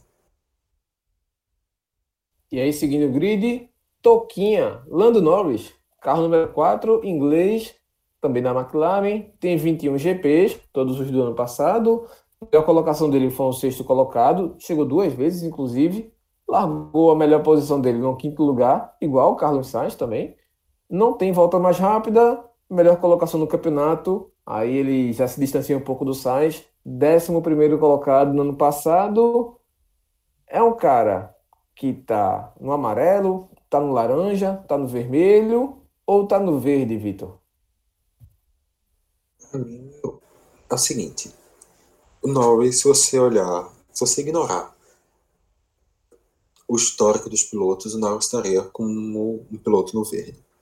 É um piloto que teve uma primeira temporada bastante razoável, com um carro que não é tudo isso, mas que tem é um carro razoável também, um carro potencial, e ele conseguiu mostrar qualidade, ele conseguiu mostrar seus adventos, e também, querendo ou não, a personalidade dele contagiou todo mundo, não tem como falar do Norris sem falar disso, mas eu acho que ele só não está no verde porque isso tudo aconteceu em apenas uma temporada. Ele ainda não tem uma, um referencial muito forte, ele não tem ainda uma base muito extensa dentro da Fórmula 1 para provar do que ele é capaz. Então, por ser uma temporada só, sempre fica aquele aquela leve pulguinha na orelha de se ele foi apenas um cara que conseguiu uma boa temporada e pronto. Porque, convenhamos, para os resultados esperados pela McLaren, sim, a temporada dele foi boa, a décima primeira colocação foi uma temporada boa, ele foi um piloto que mostrou, sim, uma qualidade, mas realmente para a segunda temporada ele vai ter essa um pouquinho de pressão para repetir e isso ele vai ter essa essa cobrança, mas uma cobrança que no primeiro ano ele já conseguiu mostrar uma vez, então não é cobrar um estreante, é cobrar uma pessoa que já fez aquilo alguma vez. Ele tem esse, essa capacidade, então está se cobrando em cima do que já sabe que ele é capaz. Então, o amarelo. Bom, eu eu vou de verde. É, primeiro que é, eu acho o Norris uma das grandes revelações da Fórmula 1 atual. A gente tem aí, junto do Russell, é, junto do Verstappen, que já é um nome confirmado, ele o Leclerc, mas assim, junto do Russell, eu acho o Norris dos grandes dessa, dessa nova geração. E eu vou de verde porque falta um pouquinho mais de carro para ele, mas eu acredito que o Norris é aquele tipo de piloto que se ele tivesse numa equipe de ponta, ele estaria dando trabalho é, para o Hamilton, por exemplo, para o Verstappen, é, para o Leclerc. Ele é um cara já que com poucas corridas ele provou isso. Também tem uma regularidade, uma consistência fantástica. Então, assim, eu facilmente eu coloco no verde. E, e se ele não for verde, se ele estiver um pouquinho abaixo no amarelo, é por conta de. É, amarelo não, desculpa. O amarelo é boi na sombra, né? Isso. Então, Isso. Não, é verde, ponto. Verde. Ele não, não estaria com boi na sombra, não. Ele, ele, ele é um piloto inquieto. Não é, não é o perfil do, do Norris. Ele, ele é um cara rápido, é um cara que busca, busca o resultado o tempo inteiro, constante. É, tá aí um cara para a gente começar a reparar mais durante a temporada. E quem não está acostumado a, a, ver Fórmula 1, que está ouvindo a gente aqui por acaso e vê, e vê uma corrida ou outra pescada, assim, cara, presta atenção no Norris, que esse moleque é muito bom, é legal ver ele correndo de Fórmula 1. Eu tô nessa também. Eu vejo um pouquinho de pressão nele, porque a vinda do Ricardo para a McLaren no ano que vem é, deixa bem claro, assim, pelo menos no entendimento para ele, de que ele vai ser o segundo piloto da equipe. Mas, assim, eu acho que ele vai querer mostrar que, tipo, ó, é, aquele menino caçulinha, da brincadeirinha, tal, sei que, fica só nas redes sociais ali desse conceito. Dentro da pista, ele realmente mostra que ele é um cara competitivo, sim. Ele não é só esse brincalhão, esse cara que tá ali só para fazer número, para fazer graça. Tipo, eu acho até muito parecido esse estilo dele do Ricardo também. Eu quero ver muito os dois juntos. Mas acho que ele tem essa pressãozinha até para ele mostrar isso de fato, se posicionar de vez mesmo que se o carro da McLaren, até se, se não nesse ano, mas no ano que vem, possa ter essa melhoria, mas que ele. Eu vejo ele no verde sim também, porque ele é muito talentoso e acho que ele pode surpreender, mesmo com o carro da McLaren não tendo uma grande formatação assim. Mas o que o Carlos Sainz conseguiu no ano passado, acho que ele consegue esse ano também, se ele é, se der melhor com o carro, se ele tirar mais esse, esse, essa melhor, ter uma, um, um melhor desempenho com o carro, digamos assim, em algumas corridas, né? Mas, Mas Diego, uma, uma, um questionamento. Tu, tu coloca que com a chegada do Ricardo vai ficar claro para ele que ele é um segundo piloto. Mas quando ele chega na McLaren, ele já não chega com esse papel descarado de segundo piloto do Carlos Sainz?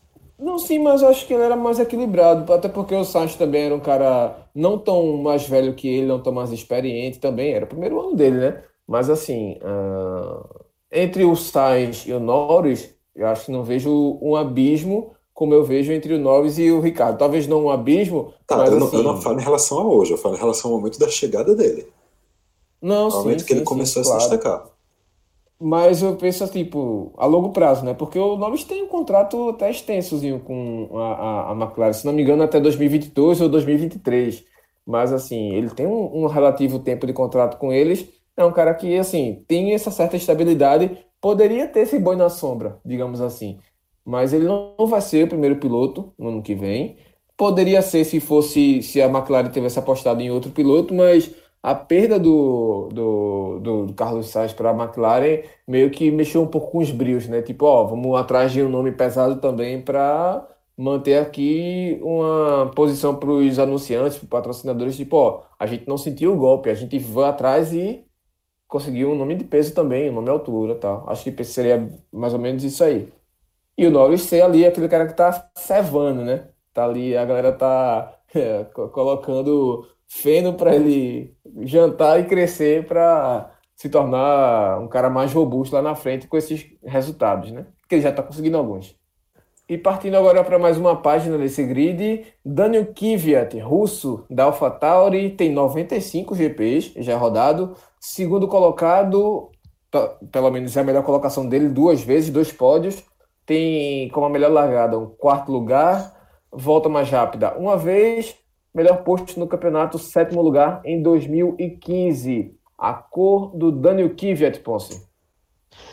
Rapaz, esse cara, pra mim, ele tá fazendo hora extra na Fórmula 1. Eu achei que ele tivesse até na Fórmula 1 ainda por ser genro do, do- genro do Nelson Piquet. Como ele não é mais, então eu coloco.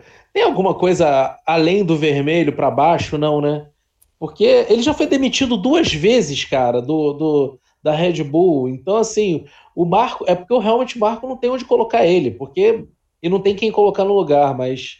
Eu, pra mim, é muito pressionado, é vermelho e, e não e uma. Se eu tiver que um bolão pra preencher e apostar num piloto que não termina a temporada, pra mim é o Kvyat. O, enquanto, por um lado, se pensa que o Kvyat é um piloto da Toro Rosso, comandado pelo Helmut Marko, sim, obviamente, ele está no vermelho. Mas, por outro lado, ele é um cara que já passou por tanta merda lá dentro que eu sinto já um pouco dele, ele correndo um pouco mais desligado disso. Por esse lado, eu pensaria no amarelo, mas o Helmut Marko pensa mais, pesa mais, é vermelho aquela ameaça ali é constante. Para mim, ele é um torpedinho da União Soviética, vermelhão, que o, o Vettel que o diga. Vermelhinho da Kvyat. E aí, o colega dele, Pierre Gasly, ano passado estava vermelho sangue, vivão aí, Betelgeuse na, na Red Bull, francês da AlphaTauri hoje, 47 GPs, melhor colocação ano passado no Brasil, segundo lugar, pódiozinho, melhor largada, uma, um quarto lugar, volta mais rápida duas vezes, melhor posto no campeonato, ano passado, sétimo lugar. A cor do Gasly, Vitor? Ele é um piloto que pode surpreender. Ele já mostrou isso no final da última temporada. Ele conseguiu ótimos números após o retorno para a Toro Rosso, mas ele já perdeu a confiança do Helmut Marko. E perder a confiança dentro da, do sistema ali da Red Bull é um grande problema. Então, apesar de eu acreditar que ele pode surpreender o que seria verde, eu não consigo dar um verde para ele, eu não vou conseguir dar um além de amarelo para ele. Bom, eu, eu também não consigo passar muito desse além do amarelo, apesar de que com boi na sombra não existe para mim com trabalhando com Helmut Marko, né? Para mim, esse, acho que o amarelo não funciona dentro do grupo Red Bull, né? É, eu acho que ele sim, ele é um piloto rápido, É, infelizmente, ele não conseguiu se estabelecer dentro da Red Bull, mas quando ele foi para Toro Rosso ano passado, ele parece que ele, ele recuperou um pouco a confiança dele, né? É, mas eu, eu como eu, eu, acho, não acredito muito na equipe B da Red Bull, é, só, acho que só na primeira temporada que eles andaram bem, né? Então eu fico ali com o laranja, porque andando com Helmut Marko você tem que estar com o alerta sempre aceso. E só para corrigir, quando eu falei amarelo, eu estava pensando em laranja. Então o que eu queria dizer era laranja. Eu só falei errado mesmo. Ah, boa! eu vou de laranja também. Para mim, ele estava até o meio da temporada em vermelho, mas esse pódiozinho dele mudou um pouquinho, deu um tonzinho aí, uma, uma tintinha amarela nele ali. Tipo, tá pressionado, mas não tanto. Mas Salvo. assim, é, deu, deu, respirou, deu um fôlegozinho. Agora, tem cor de gelo nesse ranking, não, né? Tem não, mas assim, Kimi Raikkonen, Alfa Romeo, 315 GPs, 21 vitórias, 18 poles, 46 voltas mais rápidas, um título em 2007. É um cara, para mim, boi na sombraça aí, Ponce. Nossa, ah, total, mais boi na sombra que ele não existe, cara. e assim, já já ganhou Fórmula 1, já ganhou, já ganhou corrida pra caramba, já é, se não me engano, ele é o piloto finlandês com o maior número de vitórias na Fórmula 1. Ele passou o Hackney, né? Depois confirma isso para mim aí, gente. Mas ele, ele, ele já fez tudo que tinha que fazer na Fórmula 1, vai fazer 40 anos de idade já. Assim, é a última temporada dele com toda certeza. Não é possível que é, ainda ainda consigam colocar ele por mais um ano lá. Já chegou o tempo também da Alfa Romeu dar uma renovada é, com ele ali, vai para a segunda temporada e tá bonito, encerra a carreira feliz da vida. Então, eu deixo ele com um boizinho amarrado na sombra. o Raikkonen é a própria definição dessa categoria amarela. Não existe uma coisa mais boi na sombra na Fórmula 1 do que ele. Ele. O que o Raikkonen quer mesmo é agora se divertir, é beber, é ir pro iate dele e ficar assistindo a corrida. Não, zero preocupação ali. Ninguém na Alfa Romeo tá, tem nenhum interesse em tirar ele, então amarelaço. E só para confirmar, Ponce, realmente passou por uma vitória. Ele tem 21, o Mika 21 tem contra 20, 20 né? É, imaginei isso. O Mika tem um atrás. E eu confesso que quando eu fiz essa categoria amarela, boi na sombra, eu pensei nele. é quase que a categoria Kimi Raikkonen, né? Exatamente. Ano que vem a gente, a gente muda. Categoria Kimi Raikkonen. Mas vamos lá. Antônio Giovinazzi, fazendo assim com a mãozinha. Italiano da Alfa Romeo, 23 GPs, um quinto colocado, a melhor colocação dele, a melhor largada, um sétimo colocado não tem volta mais rápida, melhor posto no campeonato. Ano passado, 17 colocado. Para mim, vermelhinho aí, viu? Não sei por você, Ponce. Nossa, sim, vermelho. Porque não conseguiu. É, corre com, ele corre contra um companheiro de equipe que a gente já acabou de citar aí. É, por mais que tenha títulos, tudo, mas é um cara que está com boi na sombra, ele não tem muito, muitos objetivos mais a serem alcançados. É o caso do Raikkonen. E o, o Giovinazzi ele não consegue bater o Kimi, ele tem uma dificuldade muito grande para acompanhar o Kimi, né? É, no placar de largadas ele tomou um vareio ano passado do companheiro de equipe, é, não tinha dificuldades. Acho que não lembro do Giovinazzi em nenhuma ocasião chegando no, no, no Q3. O Kimi, o, Kimi, o, o Kimi chegou no Q3 algumas vezes, acho que três vezes o Kimi chegou. Então quer dizer é difícil a situação dele, né? Mas é um moleque novo ainda, não acho ele espetacular, então eu voto vermelho fácil. É, também não, não vejo ele como um, um cara muito promissor, um cara espetacular, mas o que eu sinto, apesar de tudo, não é ele como um vermelho. Ele é realmente um cara que não tem resultados. Ele tinha corrido no início, umas duas ou três corridas só, pela Sauber há uns 3, 4, 5 anos atrás, não fez nada. Depois voltou agora, todo mundo ficou se perguntando para que esse cara está voltando Fórmula 1. Não fez muita coisa também, mas a sensação que passou dentro da Alfa Romeo é que eles estavam muito satisfeitos com isso, mesmo sem ele fazer nada de muito excepcional. E realmente isso em vários momentos. Ao longo da temporada, a Sauber começou a, a Alfa Romeo começou a dar mais, mais espaço para ele, mais investimento para ele, e isso mostra algum nível de, de satisfação, de gratidão, de felicidade, de contentamento, não sei exatamente o que. Eu acho que tem algum, alguma coisa ali, para mim, apesar de tudo, apesar de não entender o porquê, eu acho que é laranja. É, então assim a gente termina esse Power Ranking. Ah não, tem a Série B. Eita, desculpa. Williams. sacanagem, sacanagem, desculpa. Williams. Concorrendo para ser a quinta melhor equipe da Fórmula 2. Por aí. George Russell, da Williams, 21, 21 GPs, perdão. 11 foi a melhor colocação dele, não pontuou, coitado. 14 é a melhor largada dele na temporada. Volta mais rápida, desculpa. Melhor posto no campeonato, vigésimo em 2019. Ou seja, zero pontos, né? Vigésimo de 20. É. Exatamente, 20 barra 20. Atrás do Kubica. Exato. É difícil. Qual é a cor dele hoje, Vitor? Olha, se você pensar o George Russell como um piloto estupidamente promissor que ele é, como um cara que é apontado por basicamente todos os especialistas em Fórmula 1 como um dos possíveis ou prováveis futuros campeões do mundo, ele na Williams é verdíssimo, dentro da Williams quase azul. Mas se você pensar ele no que realmente importa, que é a Mercedes, ele também está nessa briga, ele está aí como um vermelho, porque ele vai ter que se provar nesse ano, vai ter que ter uma boa temporada para poder brigar, para tomar aquela vaguinha do Valtteri Bottas. Que eu acho que para ele é muito mais importante esse vermelho que qualquer coisa que a Williams possa oferecer. Então, é, é estranho, né? A gente olhar esses números todos e a gente não falar logo de cara, ah, não, que péssimo, horrível, vermelho tal.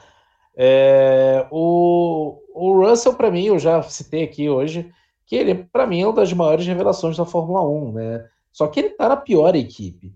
É, eu, vou, eu iria me alongar muito aqui para dizer, mas a gente tem que lembrar que grandes pilotos, tipo um, um, Alonso na vida, é, o próprio o próprio Raikkonen, todos esses caras passaram por times muito pequenos. O Alonso, inclusive, chegou a correr uma temporada inteira na pior equipe da Fórmula 1, que era a Minardi da época. E chegou onde chegou, né? Eu aposto muito no Russell, apesar de tudo, e eu fico aí. Eu vou colocar o um amarelo, porque assim, não tem muito o que ele fazer. Ele tá com o boi na sombra. Se ele andar muito, ele vai chegar lá atrás. E se ele se esforçar pouco, tá ali mesmo. Então, não tem o que ele fazer. Vai chegar lá na rabeira o tempo inteiro. Se conseguir beliscar alguns pontos, está valendo muito. Por isso eu deixo ele no amarelo. E, e, e eu acho que ele tem que se preparar para correr mesmo no que interessa, que é Mercedes. Eu tô contigo nessa. Amarelaço, boi na sombra, porque tá, né? Ele tá nessa pressão para buscar pela vaga da, da, da, Mercedes, mas tem um ano todo ainda aí para apanhar nesse carro da Williams. Mas vamos pro parceiro dele para fechar, Nicolás Latifi, mais um cara que chega aí bem apertado em relação a patrocínios, né? Um cara que tem conseguiu bons patrocínios para chegar lá não teve os pontos suficientes, quase que não teve, na verdade, na superlicença. Teve que participar de boa parte dos treinos aqui no Brasil para conseguir isso, dar algumas voltazinhas com essa carroça da Williams. Williams. É estreante, não tem números ainda. Qual é a cor do Nicolas Latifi, Ponce? Rapaz, você falou aí que ele passou apertado de grana? Foi isso que você falou? O Latifi. Não, é um dos... Chegou muita grana, né? Ah, tá, é, é, dá, não, então beleza. O Latifi, ele, ele vem, eu não sei onde, o que que rola lá no Canadá, que acho que os caras plantam dinheiro e, e nasce, velho, porque o cara chegou com muita grana, igual o Stroll chegou, então por isso que ele garantiu a vaga dele lá, é, tá bem por isso aí. Sobre o que ele fez nas, nas categorias de base, ele é um piloto rápido, é, não é só pela grana também que ele tá na Fórmula 1, vale vale ressaltar, é até injusto a gente falar isso, mas assim, outros pilotos é, mereciam essa vaga mais do que ele, se não fosse essa, essa pequena questão financeira, né? Mas assim, eu coloco ele, eu coloco ele também no amarelinho, cara. Quem anda de Williams não tem como estar tá pressionado, cara. É, acho que quem está no vermelho é a Williams, não os pilotos que estão lá hoje, principalmente dois garotos, né? Análise também dessa vez vai por aí. É um cara que não tem.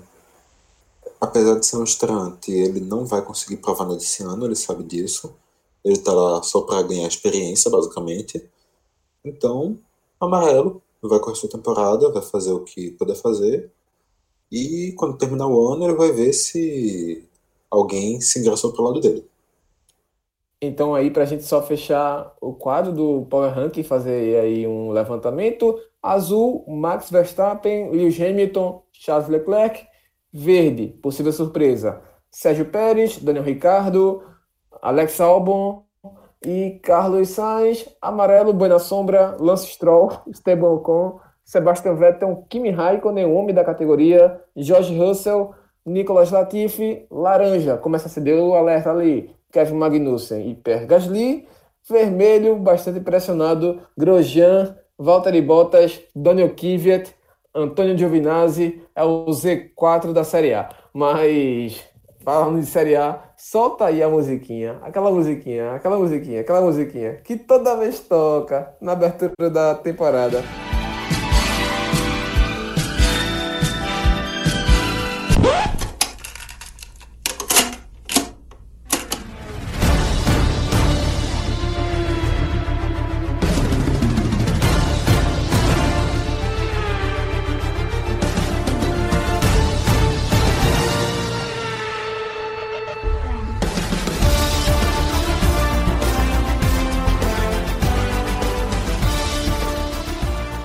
A gente agora vai fazer um papum aqui rapidão e é jogo rápido, é batata quente, batata assando.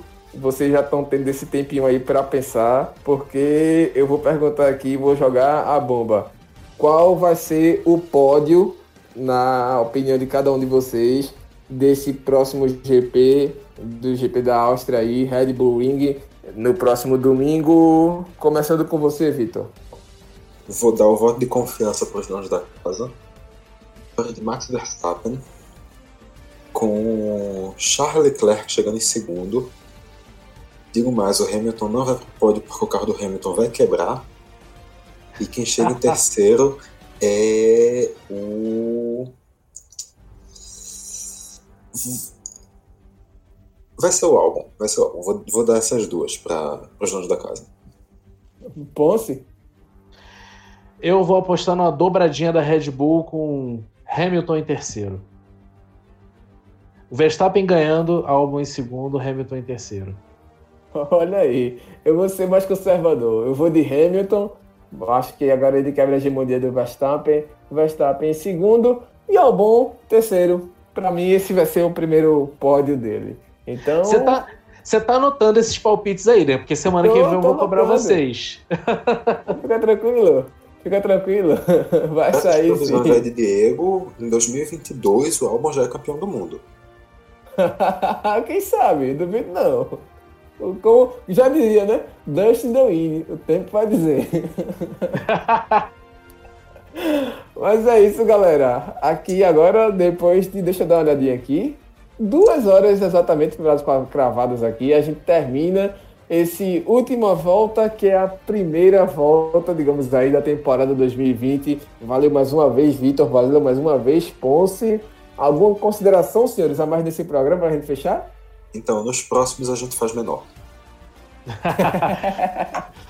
Sabe como é o programa de abertura da temporada, galera? Mas vai valer a pena. Espero que seja uma temporada bem, bem, bem legal para os fãs de automobilismo aí, porque a gente está precisando, né? Ainda mais agora, enquanto aqui a gente não tem muita opção de entretenimento. Que bom que a Fórmula 1 voltou, que bom que as coisas estão melhorando, pelo menos lá na Europa, para que a gente possa desfrutar um pouquinho do, dessas corridinhas legais que a gente tanto curte, né? E amanhã começa, seis da manhã, galera. Quem tiver afim na fissura igual a mim, só botar o relógio, programar e acordar cedo. Exatamente. Lembrando, primeiro treino livre na sexta-feira, 6 horas da manhã. Segundo treino livre, 10 horas da manhã na sexta-feira. O primeiro treino, pelo menos o terceiro treino livre, 7 da manhã. O Qualify, às 10 horas da manhã do sábado.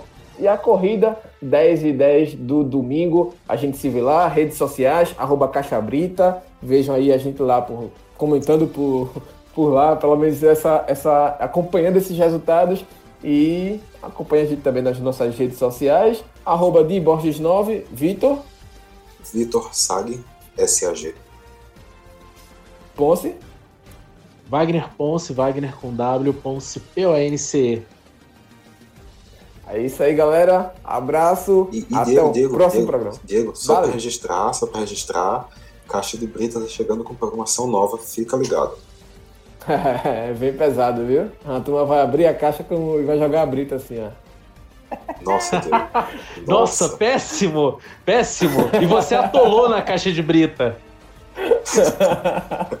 Tem que chamar o carrinho. Falou, galera. Abração. Valeu demais, galera. Obrigadão. Valeu! Falou.